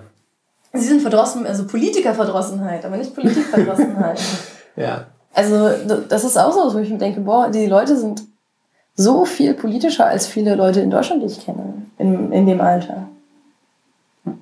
Ja, wobei du dann natürlich auch die geballte Masse an Leuten, die bereit sind, auf die Straße zu gehen, hast. Das ist wahr, aber. Du, du hast ja den ganzen anderen Teil nicht, der noch normal zur Uni geht und daheim wohnt. Würden wir, würden wir, in, würden wir in Berlin oder München 100.000 Leute auf die Straße kriegen? Äh, nein. Naja, Freiheit statt Angst war doch irgendwann mal ganz viel, aber das war. Aber auch nicht, auch nicht so viel. 100.000? Das nee, hatten nee. Sie, das hatten ich, ich will auch nicht über den Tag damals in Hamburg reden. Da gab es ja mal so einen weltweiten Aktionstag mit diesen Occupy-Bewegungen. Und da hatten sie dann auch mal eine freie Bühne auf dem Rathausmarkt in Hamburg. Und da war halt der Anteil genau andersrum als in Hongkong. Da waren die meisten Spinner und die wenigsten irgendwie vernünftige Redner. Aber, ähm, Aber das ist vielleicht ja. doch was ganz, ganz spannend ist an der ganzen Sache, dass die Leute sich halt echt, egal mit wem du redest, sie setzen sich alle ernsthaft mit dem Thema auseinander und alle haben ihre eigenen Gedanken dazu. Also es gibt kaum jemanden, der nur da ist und sagt, nee, ich bin hier nur und ich habe keine Ahnung, worum es geht würde mhm. mit irgendwelchen Verschwörungstheorien ankommen oder aus irgendwelchen verrückten Ecken kommen. Ähm, natürlich gibt es so ein paar Spinner, ja. aber das ist halt echt ein Minimum. Die meisten Leute sind wirklich Leute, die sich ernsthaft Gedanken machen und eben ähm, das Gefühl haben, dass sie eine Meinung haben, die sie gerne äußern würden und die sie gerne irgendwie einbringen möchten. Wobei du dazu ja auch sagen musst, also nur um die europäische Jugend so ein bisschen zu verteidigen, ähm, die Hongkonger haben dann natürlich auch ein konkretes Ziel. Ja. Also das ist natürlich nicht einfach, aber es ist natürlich sehr praktisch, dass einfach so einen gemeinsamen Feind gibt, nämlich den Einfluss der chinesischen ja, Regierung und ein klares Ziel, nämlich Demokratie, das, beziehungsweise mehr Demokratie, je nachdem, da, Ja, genau, ob das Ziel so klar ist, würde ich tatsächlich sogar erstmal bestreiten. Also, dass das Ziel so klar ist, aber wobei das Spannende ist halt auch, dass viele bis zu ähm, den Protesten nicht glaubten, dass die Leute, dass die jungen Hongkonger auf die Straße gehen würden. Viele hielten die Studenten und die junge Generation für verweichlicht, äh, unpolitisch, desinteressiert mhm. und nur an Konsum und Mode interessiert und so. Und ich finde es ganz spannend, weil sich das teils mit der, dem Eindruck deckt, deckt den so die ähm, die ältere Generation von unserer Generation auch hat. Und du? Nein, aber ja. Ich, na gut, ich wohne auch nicht in Deutschland. Ich kann, ja. ich bin ja Nee, du hast es ja gerade nur damit verglichen. Also ja, genau. Also ich ich, ich habe nicht gesagt, dass wir ja. alle total unpolitisch und dumm sind. Ich habe das Gefühl, dass also halt einfach dieses so sich total Gedanken machen, die Überzeugung haben, dass man eine Idee hat, hinter der man steht. Mhm. Ähm, das habe ich, das, natürlich gibt es die Leute in Deutschland auch, keine Frage, es sind politisch engagierte junge Menschen. Und ich hasse diese Generationentexte, die in letzter Zeit so in sind, wo immer gesagt wird, alle Leute zwischen 20 und 30 sind das, alle Leute zwischen 30 und 40 sind das, alle Leute zwischen 40 und 50 sind das. Hast du vor zwei Wochen den Spiegeltitel gesehen? Ich glaube, es war vor circa zwei Wochen. Nein. Es war eine neue Generation. Für die 20- bis 30-jährigen Deutschen. Aber das hatte die Zeit auch neulich auch schon. Ja, ja, aber wie hieß da die Generation? Das weiß ich nicht mehr. Ja, aber wie hieß sie beim Spiegel? Das weiß ich auch nicht. Beim Spiegel war sie bestimmt besser. Wie Generation Merkel. Oh. ja. Aber, ja. Ja. Ähm, Nein, was, genau, mein Punkt war... Ich, ja, okay, mach einen Punkt, dann stelle ich eine Frage. Ja, mein Punkt war, dass nicht die äh, europäische Jugend fundamental unpolitisch mhm. ist, sondern dass ich das Gefühl habe, dass die Hongkonger Jugend vielleicht auch jetzt dadurch politisierter ist, aber dass die relativ politi politischer mhm. ist als äh, das, was ich in ähm, Deutschland speziell wahrgenommen habe. Ich würde zum Beispiel argumentieren, dass die französische Jugend äh, politischer ist als die deutsche. Mhm. Aber das ist vielleicht ein Thema für einen anderen Podcast. für die Fan Outtakes. ja, genau. ja. Aber du wolltest ähm, was fragen. Gibt es denn dann, also es gibt ja sicherlich im Gegensatz zu äh, der Frau, von der du gerade berichtet hast, dann auch Meinungen, die sagen, wir müssen uns auch auf eine Position einigen, bevor wir in so Gespräche gehen. Ich habe tatsächlich. Unterstelle ich jetzt mal.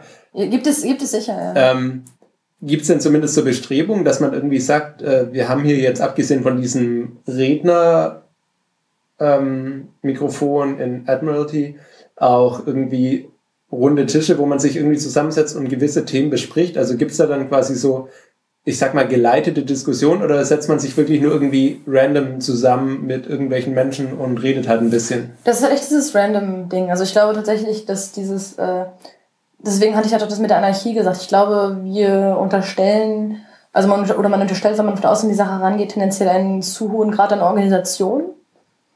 Ähm, weil man einfach davon ausgeht. Aber viele von diesen Sachen werden halt einfach, die entstehen halt spontan tatsächlich, was ich sehr faszinierend fand.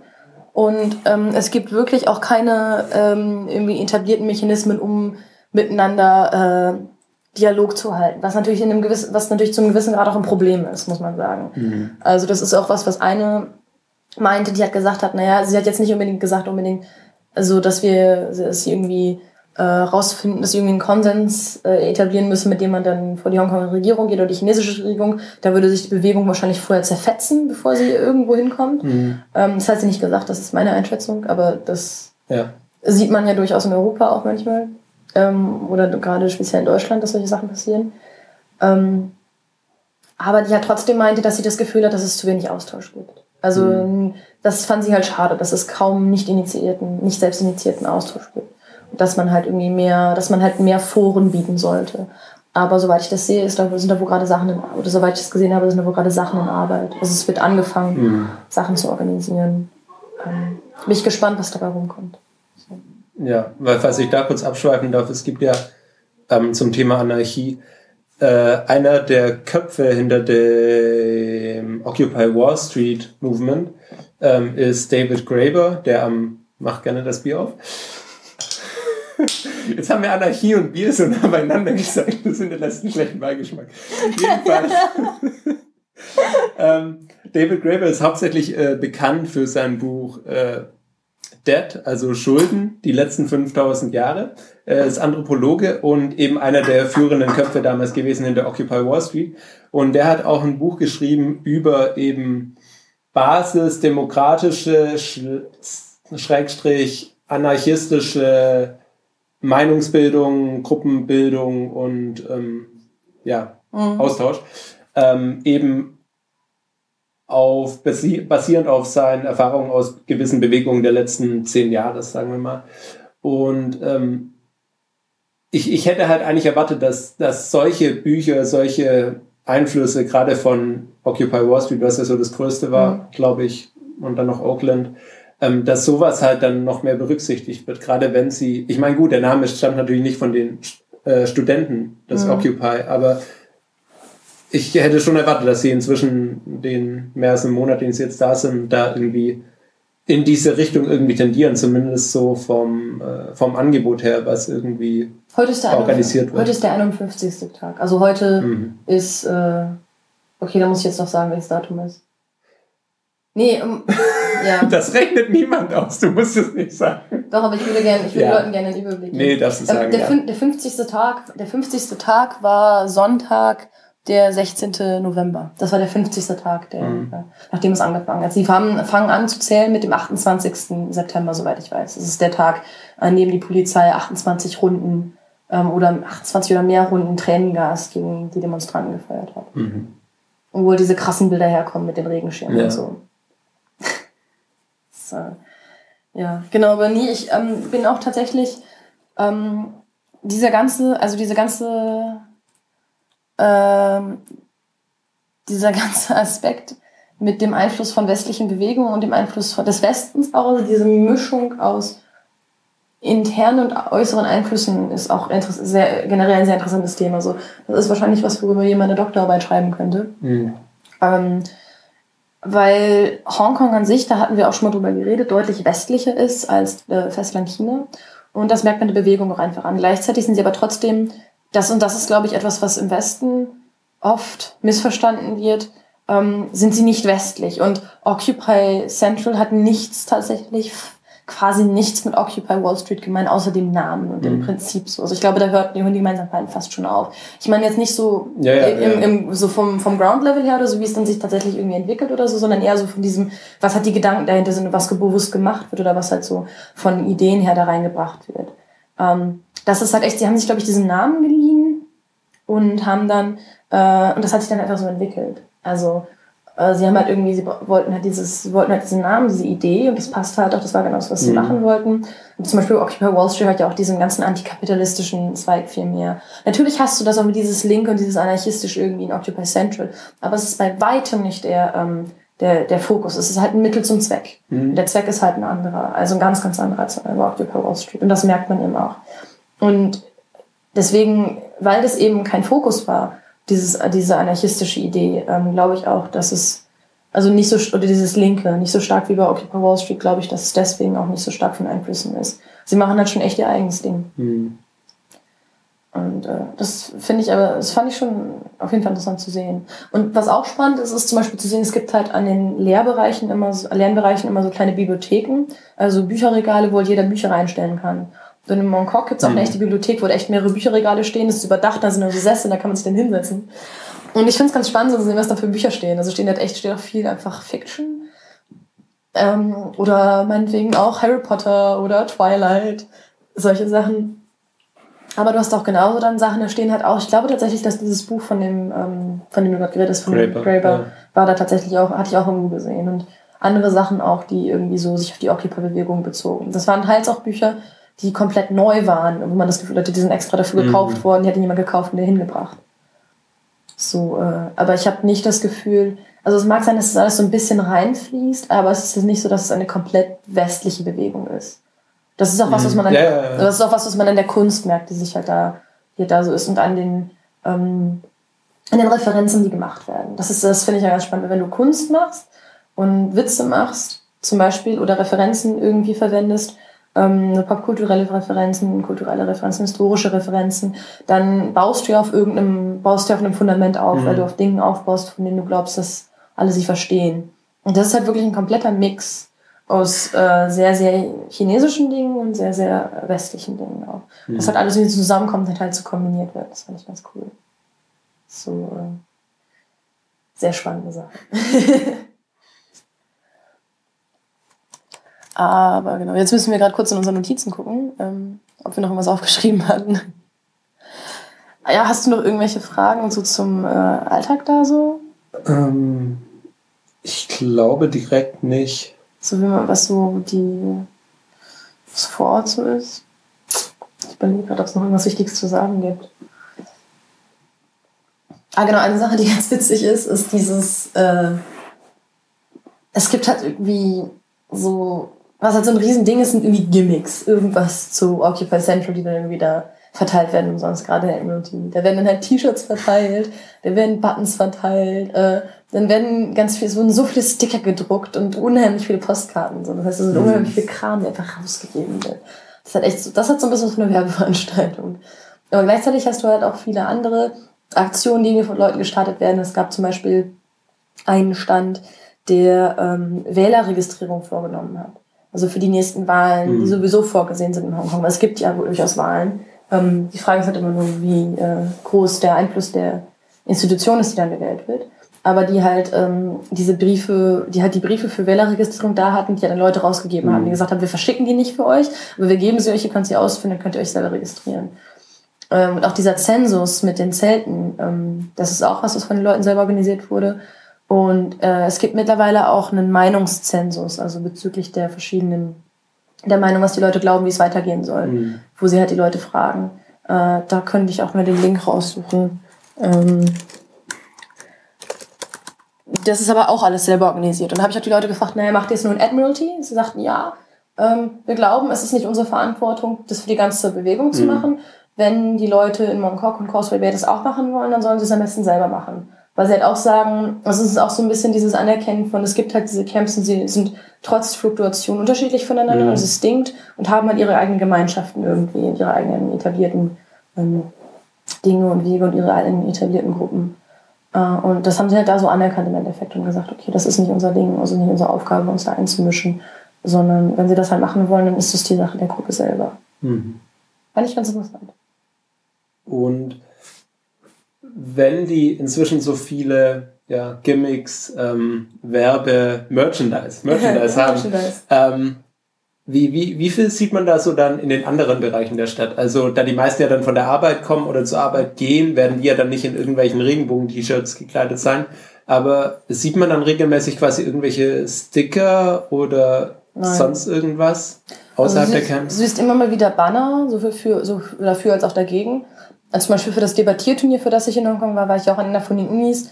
Und die Unis, also die Studenten sind halt tendenziell, also natürlich nicht alle, aber mhm. tendenziell mhm. dafür. Und da hast du unheimlich riesige, also riesige Banner und das ist halt unheimlich viel pro.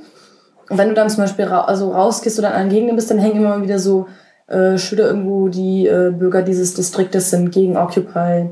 Mhm. Oder so, äh, we, we strongly oppose uh, the illegal occupation of mhm. roads in the center of the city oder sowas. Solche Sachen.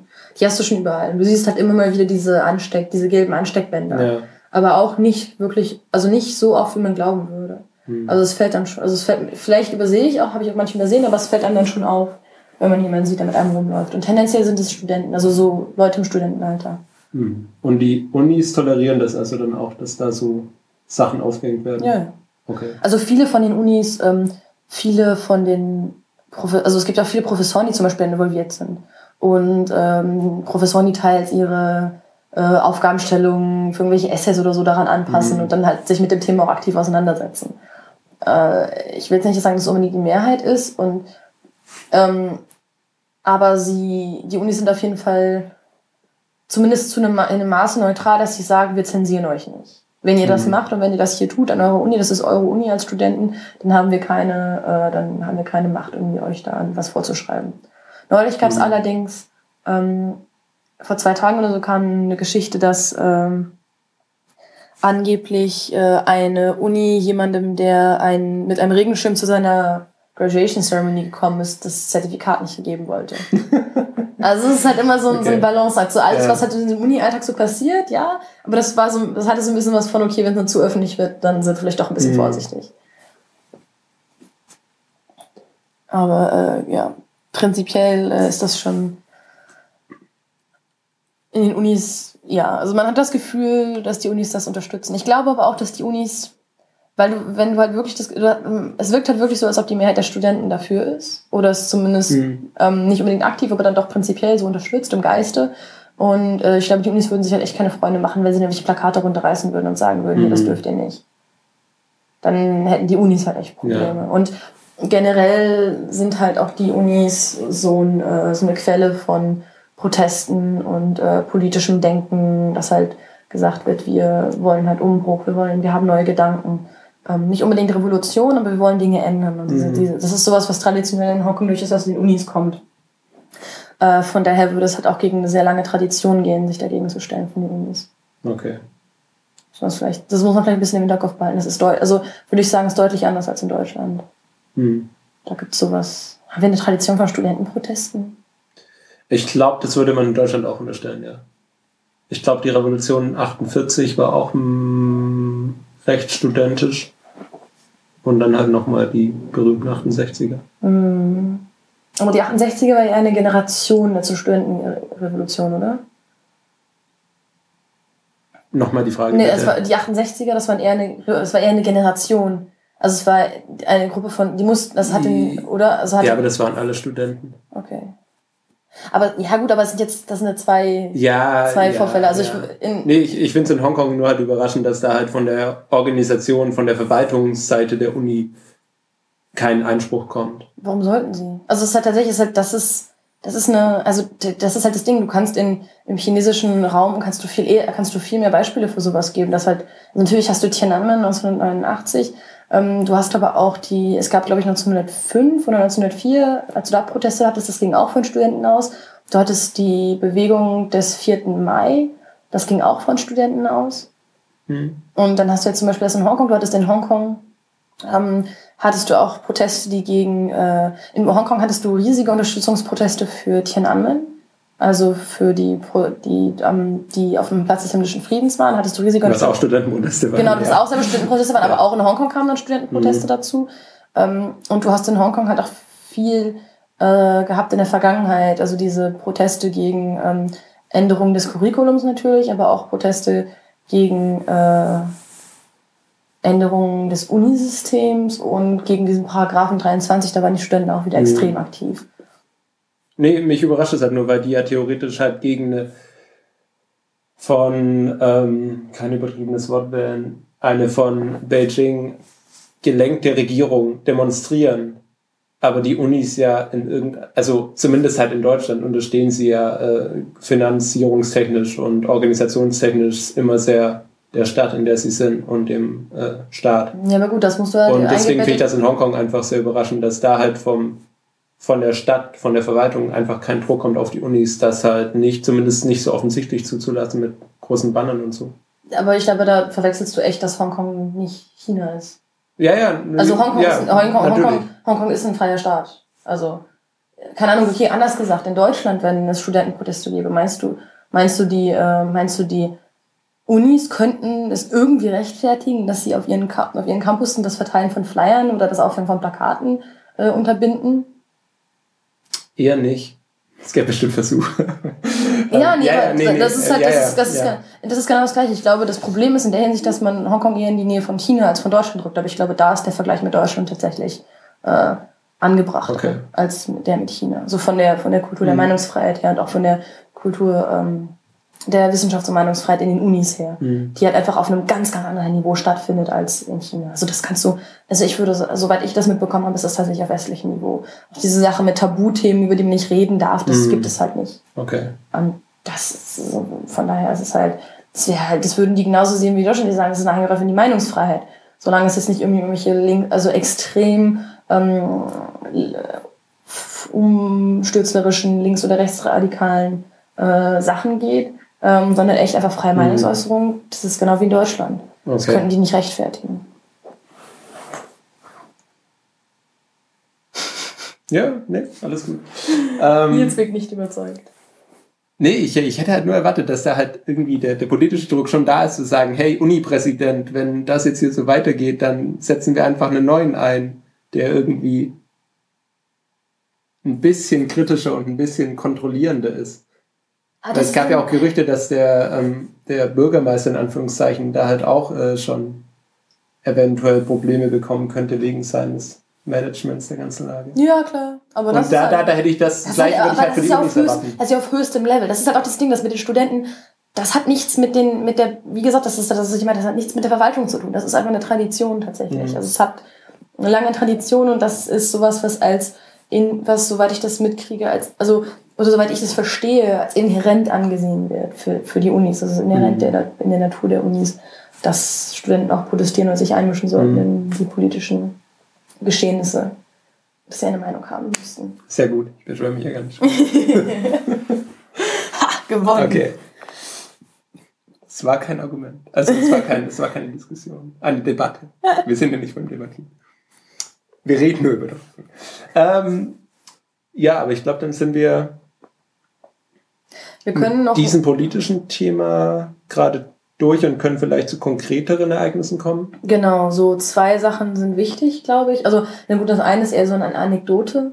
Ähm, dass letzten Samstag, also am 15. November, die äh, Studentenanführer probiert haben oder mehrere Studentenführer probiert haben, nach Beijing zu fliegen, um halt ihr, ihre, ihr Anliegen hier vorzutragen. Äh, Pläne, das zu machen, gab es auch schon während des APEC oder APEC-Gipfels, mhm. über den wir in der letzten Episode geredet haben. Und wenn ihr wissen wollt, was da passiert ist, solltet ihr unsere letzte Episode. Minute zwei wird euch überraschen. ja. ähm. Ähm, Aber das haben sie halt letztendlich nicht gemacht, also da sind sie nicht hingefahren. Und jetzt haben sie es halt letzten Samstag wirklich aktiv probiert. Also sie waren am Flughafen, hatten Tickets und wollten auf dieses Flugzeug und dann wurde ihnen gesagt, nee, ihr könnt nicht in das Flugzeug. Äh, weil ihnen, also es hieß dann, äh, ja, ihre Home Re-Entry Permits sind nicht mehr gültig.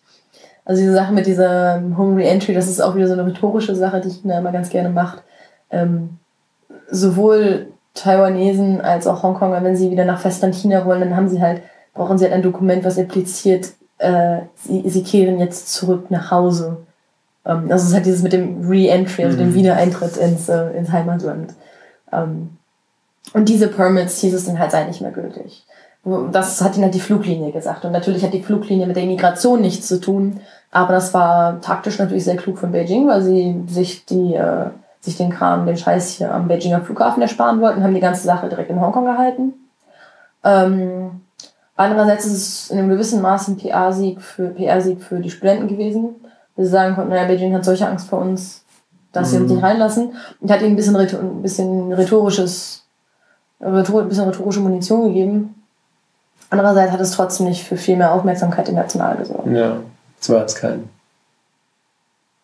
großer PR-Stand. Nee. Es war halt. Den großen PR-Stand, ich glaube, das ist, das ist halt das auch, wo Beijing, glaube ich, sehr kalkulierend war. Ich glaube, je näher sie halt nach, je näher sie halt drangekommen wären, desto mehr Aufmerksamkeit hätten mhm. sie gekriegt. Und wenn sie es bis Beijing geschafft hätten, dann hätte es mehr Aufmerksamkeit gegeben. Insofern war das schon ziemlich klug, dass sie da, ähm, dass sie sich da der Studenten direkt entledigt haben. Aber ja, also wahrscheinlich bräuchten sie, und dessen sind sie sich wahrscheinlich auch bewusst, sie bräuchten wahrscheinlich mehr Aufmerksamkeit, mhm. um äh, irgendwie noch was bewirken zu können jetzt gerade. Dafür ist es halt einfach zu still geworden in Hongkong, als dass sie jetzt da einfach diese internationale Unterstützung hätten. Und internationale Unterstützung meine ich jetzt nicht in dem Sinne von, sie kriegen ausländische Gelder und werden äh, ideologisch und äh, finanziell von der amerikanischen Regierung gesteuert. Und Leopardpanzer sondern Unterstützung im Sinne von, sie wissen, dass solange die Welt zuschaut, die chinesische Regierung begrenzte Möglichkeiten hat. Mhm.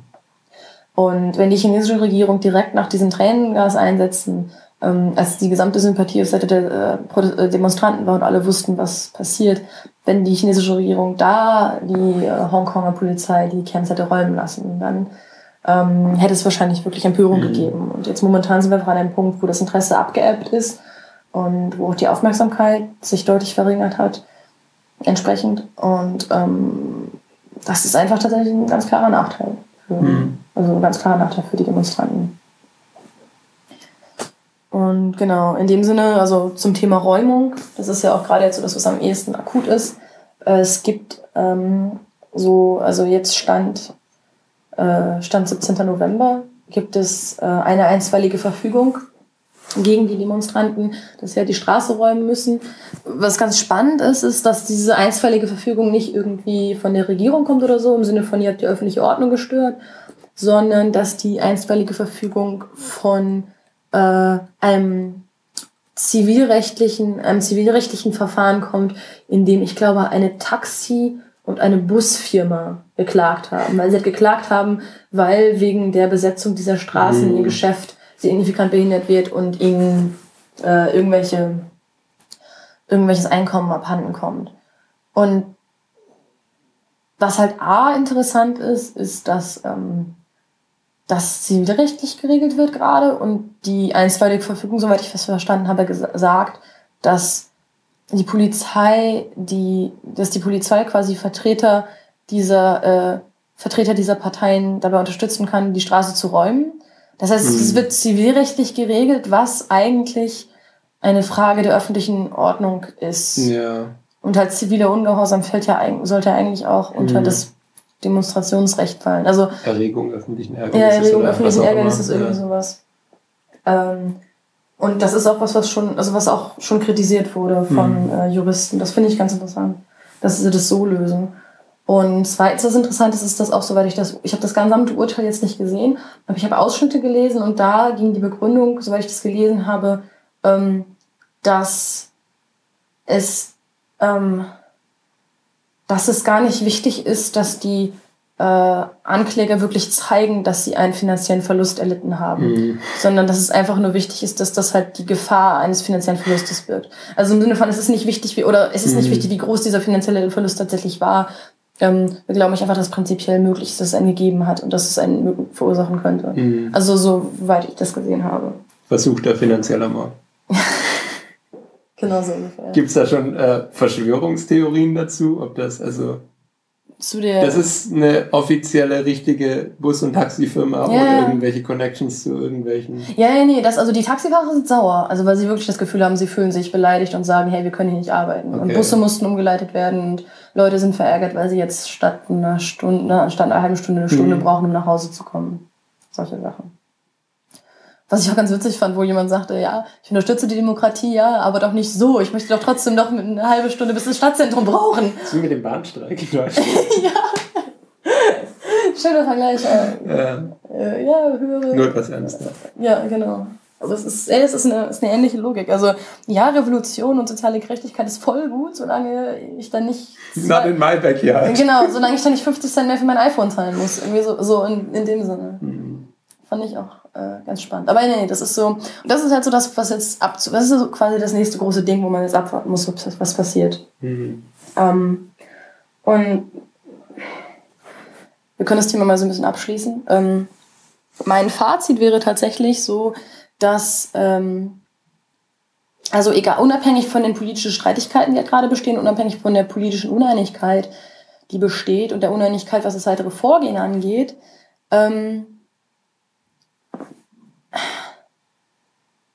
glaube ich halt, dass diese Camps mittlerweile so sehr etabliert sind, die Leute sich so dran gewöhnt haben und es hat sich alles so eingespielt, ähm, dass sie sehr lange so weitermachen können. Mhm. Also okay, oder könnten. Sie könnten, sie könnten sehr, sehr lange so weitermachen, äh, wenn sie nicht, also sie können sehr lange so weitermachen, wenn sie jetzt nicht von der Polizei geräumt werden. Und große Fra großes Fragezeichen ist natürlich der Winter, der jetzt kommt. Mhm. Der natürlich in Hongkong bei weitem nicht so schlimm ist wie hier in Beijing. Aber ähm, der trotz allem äh, Winter bleibt und Campen bei unter 10 Grad, das halt kann man machen, aber man die Frage ist, ob das so immer noch so viele machen wie vorher. Äh, aber einfach so von den, also es ist jetzt nicht so, dass es für die Leute eine unheimlich, also unheimlich unbequem wäre oder total, totaler Aufwand wäre, da jetzt einmal hinzugehen und da mhm. mal zu sein. Also es ist alles, es läuft alles relativ äh, easy und relativ entspannt. Und von daher glaube ich, dass wenn jetzt nicht irgendwie von politischer Seite was passiert, dass das ganze Sache sich sehr lange halten könnte. Aber ich bezweifle, dass die Stadt das zulassen wird. Mhm. Weil halt auch immer wieder argumentiert wird, jetzt, dass es der Wirtschaft Hongkongs schadet. Und so als hypothetische Frage, hm, glaubst du, es bringt dann was, das halt am Leben zu erhalten in anderen Plätzen? Also glaubst du, es wäre als Lösung dann möglich, halt das A kleiner zu machen und noch an der frischen Luft oder halt das doch, glaubst du, die können das noch organisiert kriegen und das einfach quasi als Bewegung weiterleben lassen, aber ohne so einen, ohne auf einer Straße zu campen, aber vielleicht mit einem zentralen Anlaufplatz?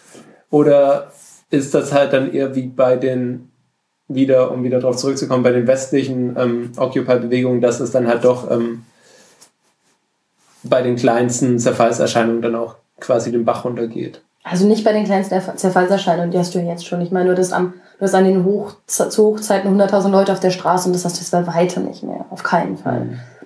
Ähm, du hast, ich würde auch nicht sagen, dass du mehrere 10.000 dort hast. Also, das hast, die Mengen hast du an Menschen hast du nicht mehr. Ich glaube, das, was jetzt noch da ist, ist so ein harter Kern. Ich glaube aber auch, dass es schwierig wäre, das in dem Maße zu erhalten, äh, wenn du dieses Camp halt nicht mehr hast. Weil ich glaube, dass allein dadurch, dass du diesen geografischen Ort hast, dieses Camp, an das du halt kommst, mhm wo du auch niemanden kennen musst, sondern kannst halt einfach dahin gehen und gehst halt einfach dahin. Musst, du musst auch mit niemandem interagieren, wenn du nicht willst. Du bist halt einfach da. Und das ist halt einfach dieses, also dieses Prinzip von durch seine Gegenwart ähm, halt seine Meinung zu zeigen. Das ist halt das Spezielle an diesem, äh, an, an dieser Protestform letztendlich auch. Ähm, und ich glaube, es wäre sehr, sehr schwer, das zu erhalten, wenn du probierst, es irgendwie von, losgelöst von einem bestimmten Ort zu machen. Oder halt einfach äh, anders aufzubauen. Mhm. Also ja, oder umzubauen, sagen ja. wir so. Ja. Weil zum Beispiel, also viele machen es halt auch so, dass sie zum Beispiel zum Schlafen da sind oder zum Essen. Mhm. Und das wäre halt total, das ist halt was, was nicht das würde halt, also halt einfach auch dieses, ich, halt um halt prä präsent zu sein. Das ist halt was, was nicht funktionieren würde, wenn du sagst, naja, wir haben halt unsere Camps nicht mehr, wir machen jetzt ein Diskussionsforum. Ja, aber sie so. können ja quasi in den Park gehen oder halt irgendwie. Ich weiß auch nicht, ja, aber warum, soll, warum solltest du im Park zelten? Das ist halt auch, es hat diesen, es hat diesen Sinn nicht. Mehr. Ja, na, natürlich, natürlich. Aber es ist halt die Frage, inwiefern da der Druck halt dann kommt und. Ja, aber das glaube ich, also ich glaube nicht, dass es gehen würde. Ich glaube, das ist schon dieser Sinn und diese, also dieses, wir sind hier und wir besetzen jetzt hier einen wichtigen Teil der Stadt, das ist schon trotz mhm. allem präsent und das ist, glaube ich, das, was so ein bisschen die Leute halt dahin zieht. Zusammen mit dem Ding, mit dem großen Ding an sich. Aber ich glaube, es ist sehr, sehr schwer, das irgendwie komplett zu verlegen oder irgendwie zu wiederholen oder zu kopieren. Ja, ja das, das heißt dann aber halt auch, ähm, dass wenn es die Regierung schaffen würde, eben durch irgendwelche Gerichtsurteile oder durch, hoffen wir mal, friedliche Räumung das Ganze aufzulösen, dass es dann mit dieser Demokratiebewegung eigentlich äh, zu Ende wäre? Ähm, tendenziell. Also nicht zu Ende, aber doch, äh, sie wäre deutlich geschwächt, würde mhm. ich, würd ich sagen. Weil sie sehr viel von ihrem, ähm, sie würden sehr viel von ihrem, auf Englisch würde ich sagen, Momentum, also von dem. Momentum. Moment, Momentum, momentan, momentan. Momentum. Ähm, ja, von ihrer. Also von der, oder von der, von der Schlagkraft, die sie halt haben, wenn mhm. sie verlieren.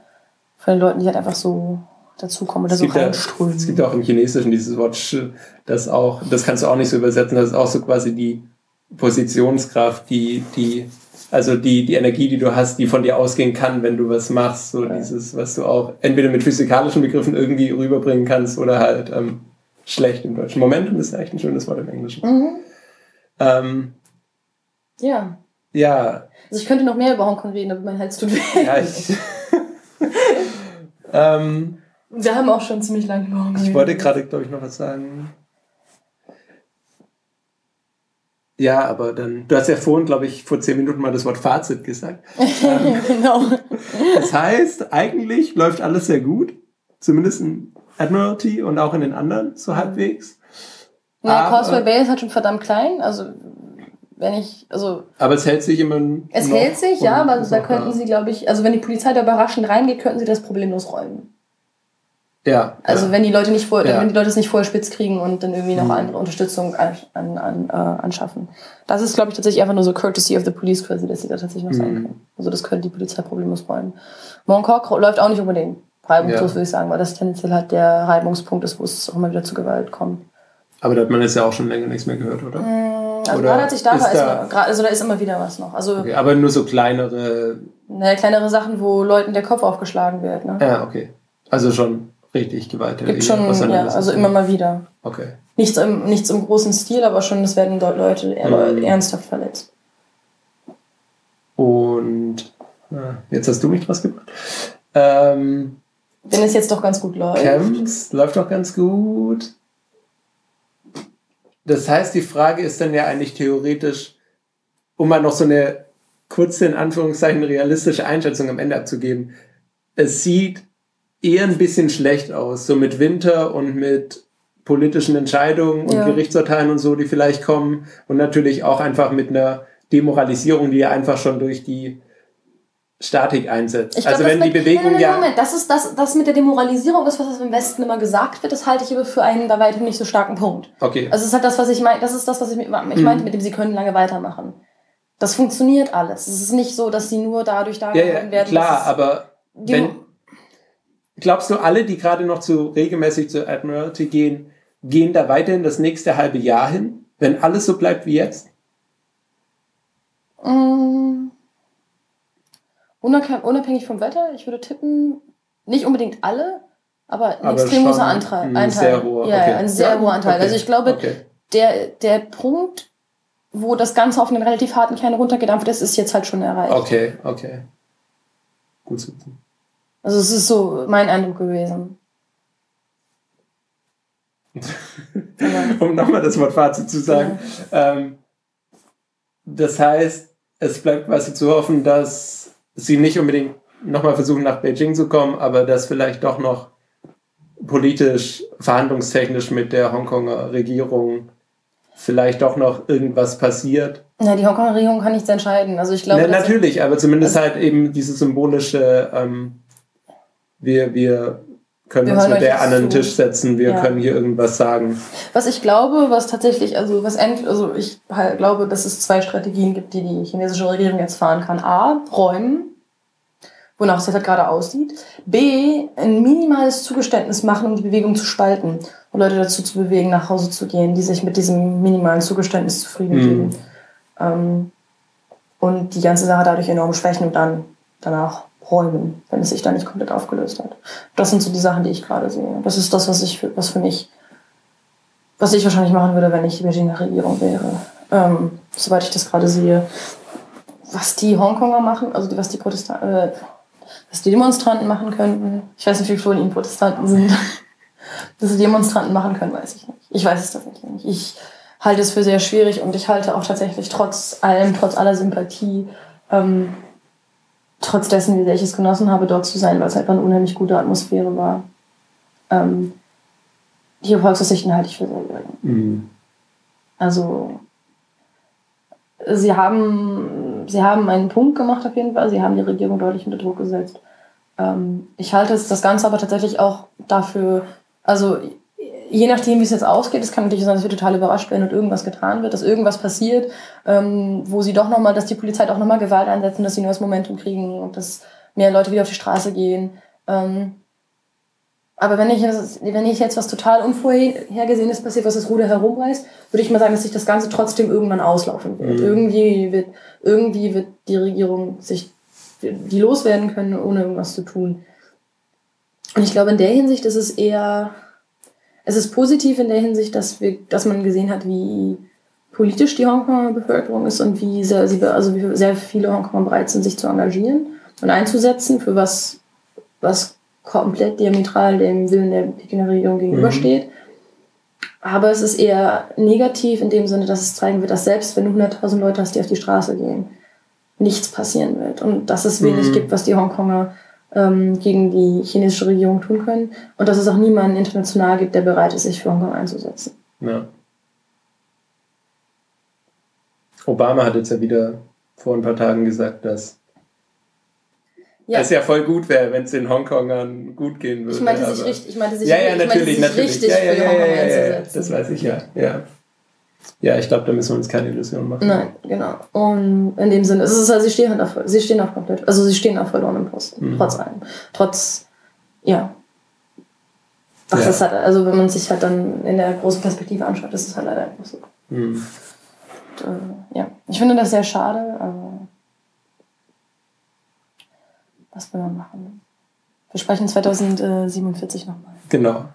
Kommen wir zu genauso traurigen Themen, nämlich alleinstehenden jungen Menschen, die so traurig sind, dass sie einen extra Feiertag bekommen haben. Großartige Überleitung, ich weiß. ähm, genau, weil wie Katharin jetzt schon verraten hat, und ähm, ich rede jetzt einfach mal, weil deine Stimme ja mhm. geschont werden muss, ähm, ist heute der 17. November das heißt, vor sechs Tagen war der 11. November, also der 11. no! du wolltest deine Stimme schon. Trink dein Bier. ähm, der 11.11. .11. kann man natürlich gut symbolisch nutzen, wenn man Chinese ist und sich denkt, hey, Zeichenwitze. Ähm, das ähm, also, es geht um Folgendes. Es gibt am 11. November einen sogenannten ähm, Single-Tag, Bachelor-Tag, Junggesellentag in China. Ähm, den gibt seit Anfang der 90er Jahre. Der nahm seinen Ursprung mit so einem, einer kleinen Veranstaltung ähm, an einer Universität in Nanjing. Ähm, das ist so in der Nähe von Shanghai. Und äh, es ist der 11.11., .11., weil diese vielen Einsen eben auch in äh, arabischen Zahlen aussehen wie einzelne Zweige. Und diese einzelnen Zweige stehen dann für die ähm, Enden des Familienstammbaumes. Ja, ich habe es mir nicht ausgedacht. Mir, also das mag vielleicht die ursprüngliche Idee sein, ja. als ich Chinesin gefragt habe, warum meint sie einfach so, die ganzen Einsen stehen da alle so einsam. Ja, das da gibt es auch so einen Song von, ähm, der heißt One is the Loneliest Number, aber ähm, äh, Free, äh, Free Dog Night. Ähm, jedenfalls ist das, das war jetzt, glaube ich, das bisher weit wegste vom Thema, was wir hier hatten. Aber Katharin checkt ihre Mails, also darf ich auch abschweifen. Hey! ich kann Multitasken. Ähm, jedenfalls hat sich dieser ähm, Junggesellentag dann äh, immer weiter ausgebreitet und ist halt heutzutage ein nationales Phänomen geworden. Und ähm, äh, Usch, ja, äh, er heißt eben entweder dann dieser äh, äh, und heißt eigentlich dieser ähm, Kwang Gunje, also äh, einzelne äh, Zweige, Das lässt sich halt schlimm, schlimm äh, bis gar nicht übersetzen, ähm, so dass es schön klingt.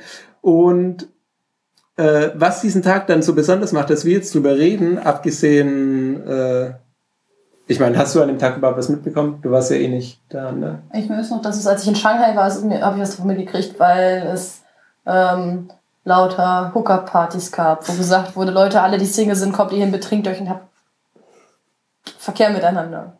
Mhm. Oder so, so, das war, ja. das war, das war diese, diese, weil Shanghai halt Partystadt und dieses Party-Ausländer-Ding. Also du hast gerade Hookup gesagt, nicht Hooker. Hookup, ja. Ich habe Hookup okay. gesagt. Natürlich ja, ja, habe ich Hookup gesagt. Ja, ja. Ich wollte es nochmal klarstellen.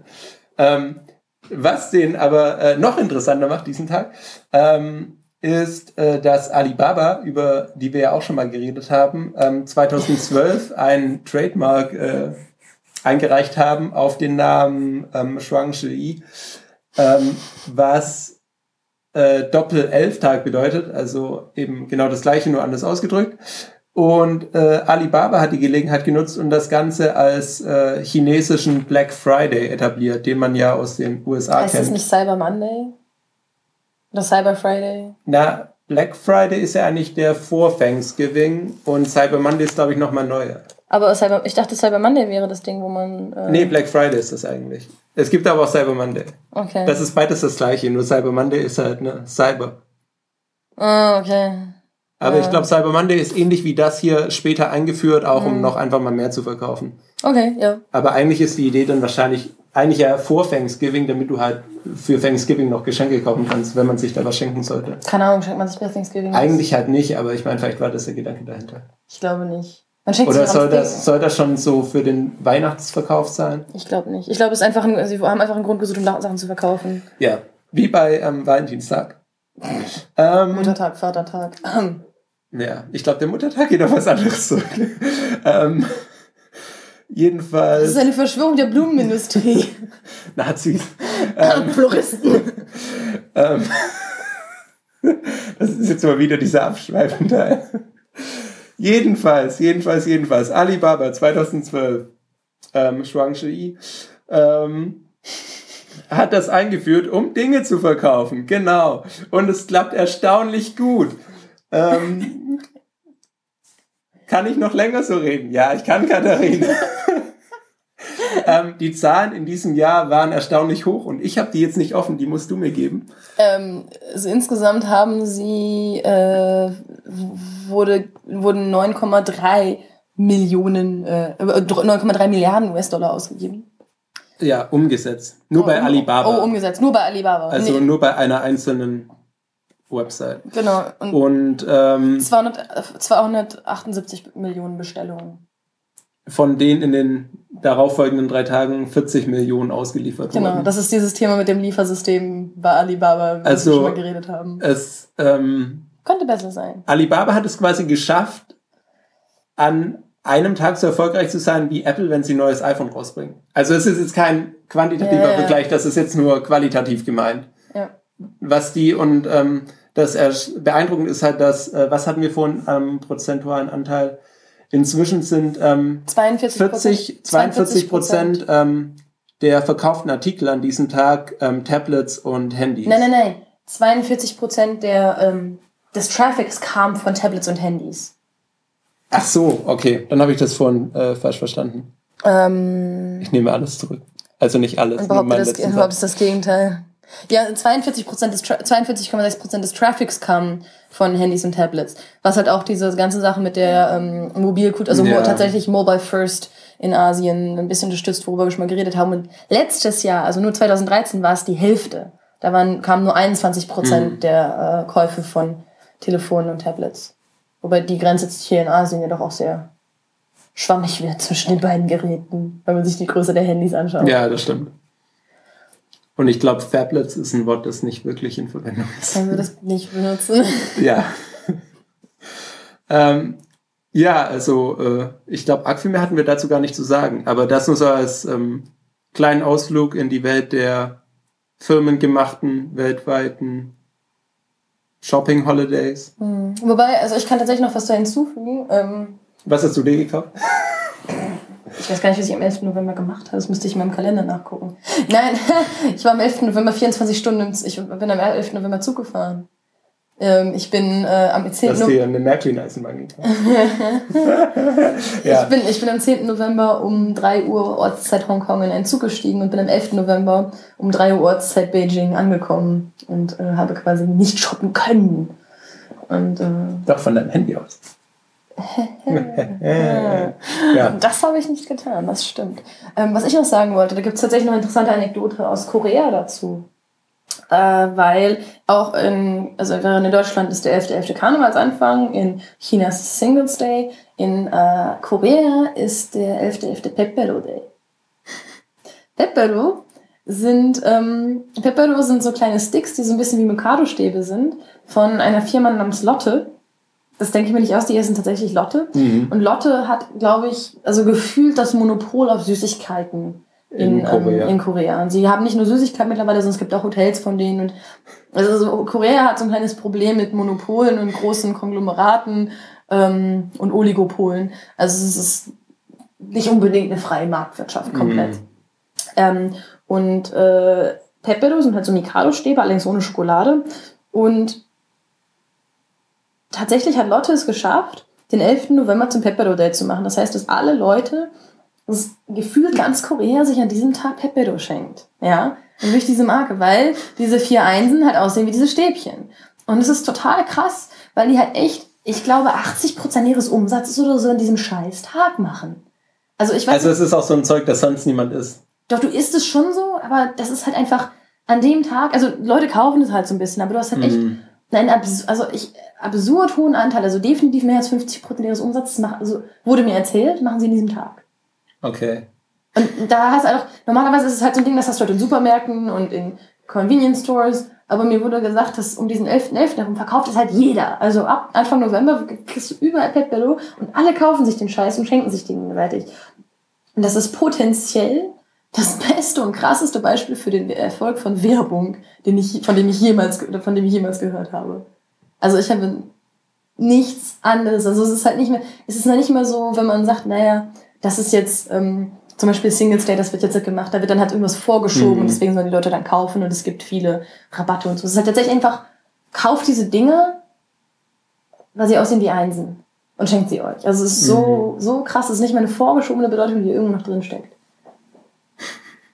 Ich finde es total spannend und total verrückt. Super schwellig. Hä? Da gibt es so eine, es gibt viele Simpsons-Episoden. Es gibt oh. eine, bei dem es um Recruitment-Strategien der Navy geht. Und dann gibt es eben einmal die normale Bewerbungs-, also Rekrutierungsmethoden, also einfach Werbung für die Navy machen. Mhm. Ähm, dann einmal eben noch unterschwellig, wo sie unterschwellige Botschaften in Musikvideos und so einbetten, was dann auch die Haupthandlung der, der Episode ist. Und dann gibt es noch superschwellig. Und natürlich ist superschwellig nicht äh, kein ne, realer Vorgang. Ähm, dann deswegen fragt auch die Figur nach und mhm. daraufhin ruft dann der, was weiß ich, hoher militärische Rang der Navy aus dem Fenster einem Passanten zu, hey, geh zur Navy. Und der Passant so, okay. ja, so, das, ja, das ist genau das. Superschwellig, ja. Superschwellig. Hey, kauf Pepper, okay. ja. Ähm, was, was, äh, was ich auch noch gelesen habe, aber habe ich jetzt nicht gehört ähm, und ich weiß auch nicht, wie, äh, mit wie viel bare Münze man das nehmen sollte. Ähm, äh, es ist ja weiterhin bekannt, dass früher sich das mal eingebürgert hat, als die Chinesen im letzten Jahrhundert nicht so viel zu essen hatten, dass als Begrüßungsformel hast du schon gegessen verwendet mhm. wurde. ähm, was heutzutage wieder durch ähm, Nihao ersetzt wurde. Und ähm, am Singles Day, äh, beziehungsweise am Tag danach, wird wohl, ich habe wirklich keinerlei Beweise dafür, ich habe es nur in einem Artikel gelesen, ab und zu dann auch mit den Worten begrüßt, ähm, na, was hast du gestern gekauft? Kann ich mir aber gut vorstellen. Ja. Also das ist jetzt nicht irgendwie äh, abwegig. Ah, genau, eine Sache, die ich mich, an die ich mich noch aus dem Artikel erinnerte, den ich gelesen hatte. Ähm, der durchschnittliche Wert einer Bestellung an dem Tag war wohl trotz der äh, absurden Mengen, die an Geld zusammenkamen, äh, 35 Dollar. Also ungefähr 30 Euro. Mhm. So. Nicht so viel. Nee. So pro Order. Mhm. Kann man machen. Vielleicht haben wir auch manche mehr. Schon. Es gibt, es gibt äh, äh, jemand, jemand hat äh, ein Python-Skript geschrieben, mit dem man, wenn man seine Amazon-Benutzerdaten eingibt, äh, kompilieren kann, wie viel Geld man insgesamt schon bei Amazon ausgegeben hat. Hoffentlich gibt es das nicht für iTunes. Ähm, ich kenne Leute, TM, ich habe Leute auf Twitter gesehen, die in den letzten Jahren über 10.000 Euro, seit 2007 über 10.000 Euro bei Amazon gelassen haben. ja, ich meine, je nachdem, wie viel du da einkaufst. Ich meine, wenn du da einen Laptop kaufst und so ein Scheiß, dann. Wenn du die Liste gesehen hättest, dann wüsstest du, dass es nicht das ist. Dass also, es nicht hochpreisige du, ja, Items wenn, waren, wenn, sondern wenn, eher, wenn du halt irgendwie ja. Jahre, also wenn du halt irgendwie so 85 Orders hast oder so, dann. Mhm. Äh, Oder bei QWERTY, ne? das, äh, Ja. ja. Ähm, Wollen wir dann mit Wir unserer, wollen Empf- zum- mit unserer Empfehlung Ja. weitermachen? du meinst, wir skippen äh, die Filipinos? Ja, hätte ich jetzt gesagt, wir sind schon bei fast zwei Stunden. Ja, ich weiß. Mein Hals tut weh. Ja, nee, ist okay. Ich ähm, finde auch, wir sollten es nicht übertreiben. Außerdem muss ich noch lernen für meine Zwischenklausur. Ja, müssen wir das nicht alle?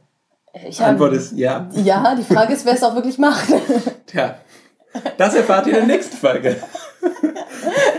Wenn Nils und Katharin beide ihre Ergebnisse gekriegt haben für die Zwischenklausuren. Bleiben Sie dran. Es folgt die Werbung. ähm, genau. Tut sie Wir tatsächlich. empfehlen- Ja, genau. Das ist mir gerade auch eingefallen. ähm, die äh, heutige Empfehlung ist ein Blog im weitesten Sinne. Ähm, es ist eine Website, ähm, Eine Internetpublikation. eine Internetpublikation. Äh, theantil.org. Ähm, Der Ameisenhaufen. das, Falls ihr sein äh, Englisch nicht verstehen könnt. Ja, ja, ja. Das liegt dann an denen, nicht an mir. Außerdem ist der Link ja in den Show Notes. Ähm, äh, die wird äh, kuratiert von Alec Ash. Das ist ein äh, ähm, Journalist hier in Beijing. Und ähm, die veröffentlichen hauptsächlich Kurzgeschichten, also ähm, Auszüge aus Romanen, aus äh, Geschichtensammlungen, aber schon immer abgeschlossene Texte, also jetzt nicht irgendwelche Teaser. Ähm, manchmal auch Gedichte, alles mit China-Bezug, eben über Leben und alles drumherum in China. Ja, auch so Erfahrungsberichte und Sachen, die halt so fast schon als Artikel durchgehen könnten, aber es hat, hat halt alles so ein bisschen. Alles, Narrativen Charakter. Ja, so. literarischen, narrativen Charakter tendenziell. Es ist eine sehr schöne andere Art, ähm, das Erzählen und Schreiben über China mal anzugehen, finde ich. Ja, weil es, ja, es ist einfach nicht trocken, es ist einfach ja immer ein bisschen persönlich und wie du schon gesagt hast, auf Erfahrung basierend und ähm, als Mustertext dafür ähm, würde ich jetzt empfehlen ähm, theantle.org slash ähm, 1989, wie das neue Taylor Swift Album. Verdammt. Ähm, wo ähm, David Moser, ein äh, in Fachkreisen relativ bekannter ähm, äh, China-Experte, wobei das ist ein ziemlich schlechtes Wort, Nee, nee, in, Fach, ja, in Fachkreisen relativ bekannter Mensch, ähm, über seine damaligen Erfahrungen ähm, während den Demonstrationen auf dem äh, Tiananmen-Platz ähm, berichtet Weil und 1989. wie er dann in das Militärmuseum in Beijing geht und da dann ein Foto von dem Tankman sieht. Was, Mhm. was, also es ist wirklich großartig geschrieben und das ist ein schönes Pass pro Toto für das ganze, ähm, für, für die ganze für Publikation. die ganzen Publikationen auf der Seite. Ja. Wenn ihr noch Platz in eurer Reading List habt, klickt da mal drauf. Aber wenn ihr, weil ihr zu viel lesen müsst, den Pod, keine, Podcasts mehr hören würdet, dann lest es lieber nicht. Also, Wenn ihr uns nicht mehr hört. genau, wenn, okay, äh, ich weiß, ich weiß nicht, wie, hoch- wie weit oben wir in der Prioritätenliste von Podcasts stehen. Das ist so, ich wollte da kein Risiko eingehen. Ich glaube, es gibt keinen kleinen, bei dem man irgendwie.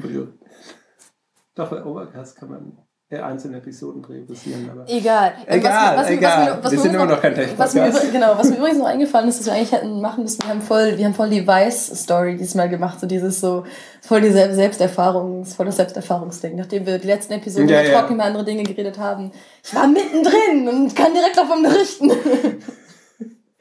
Jung und naiv in Hongkong.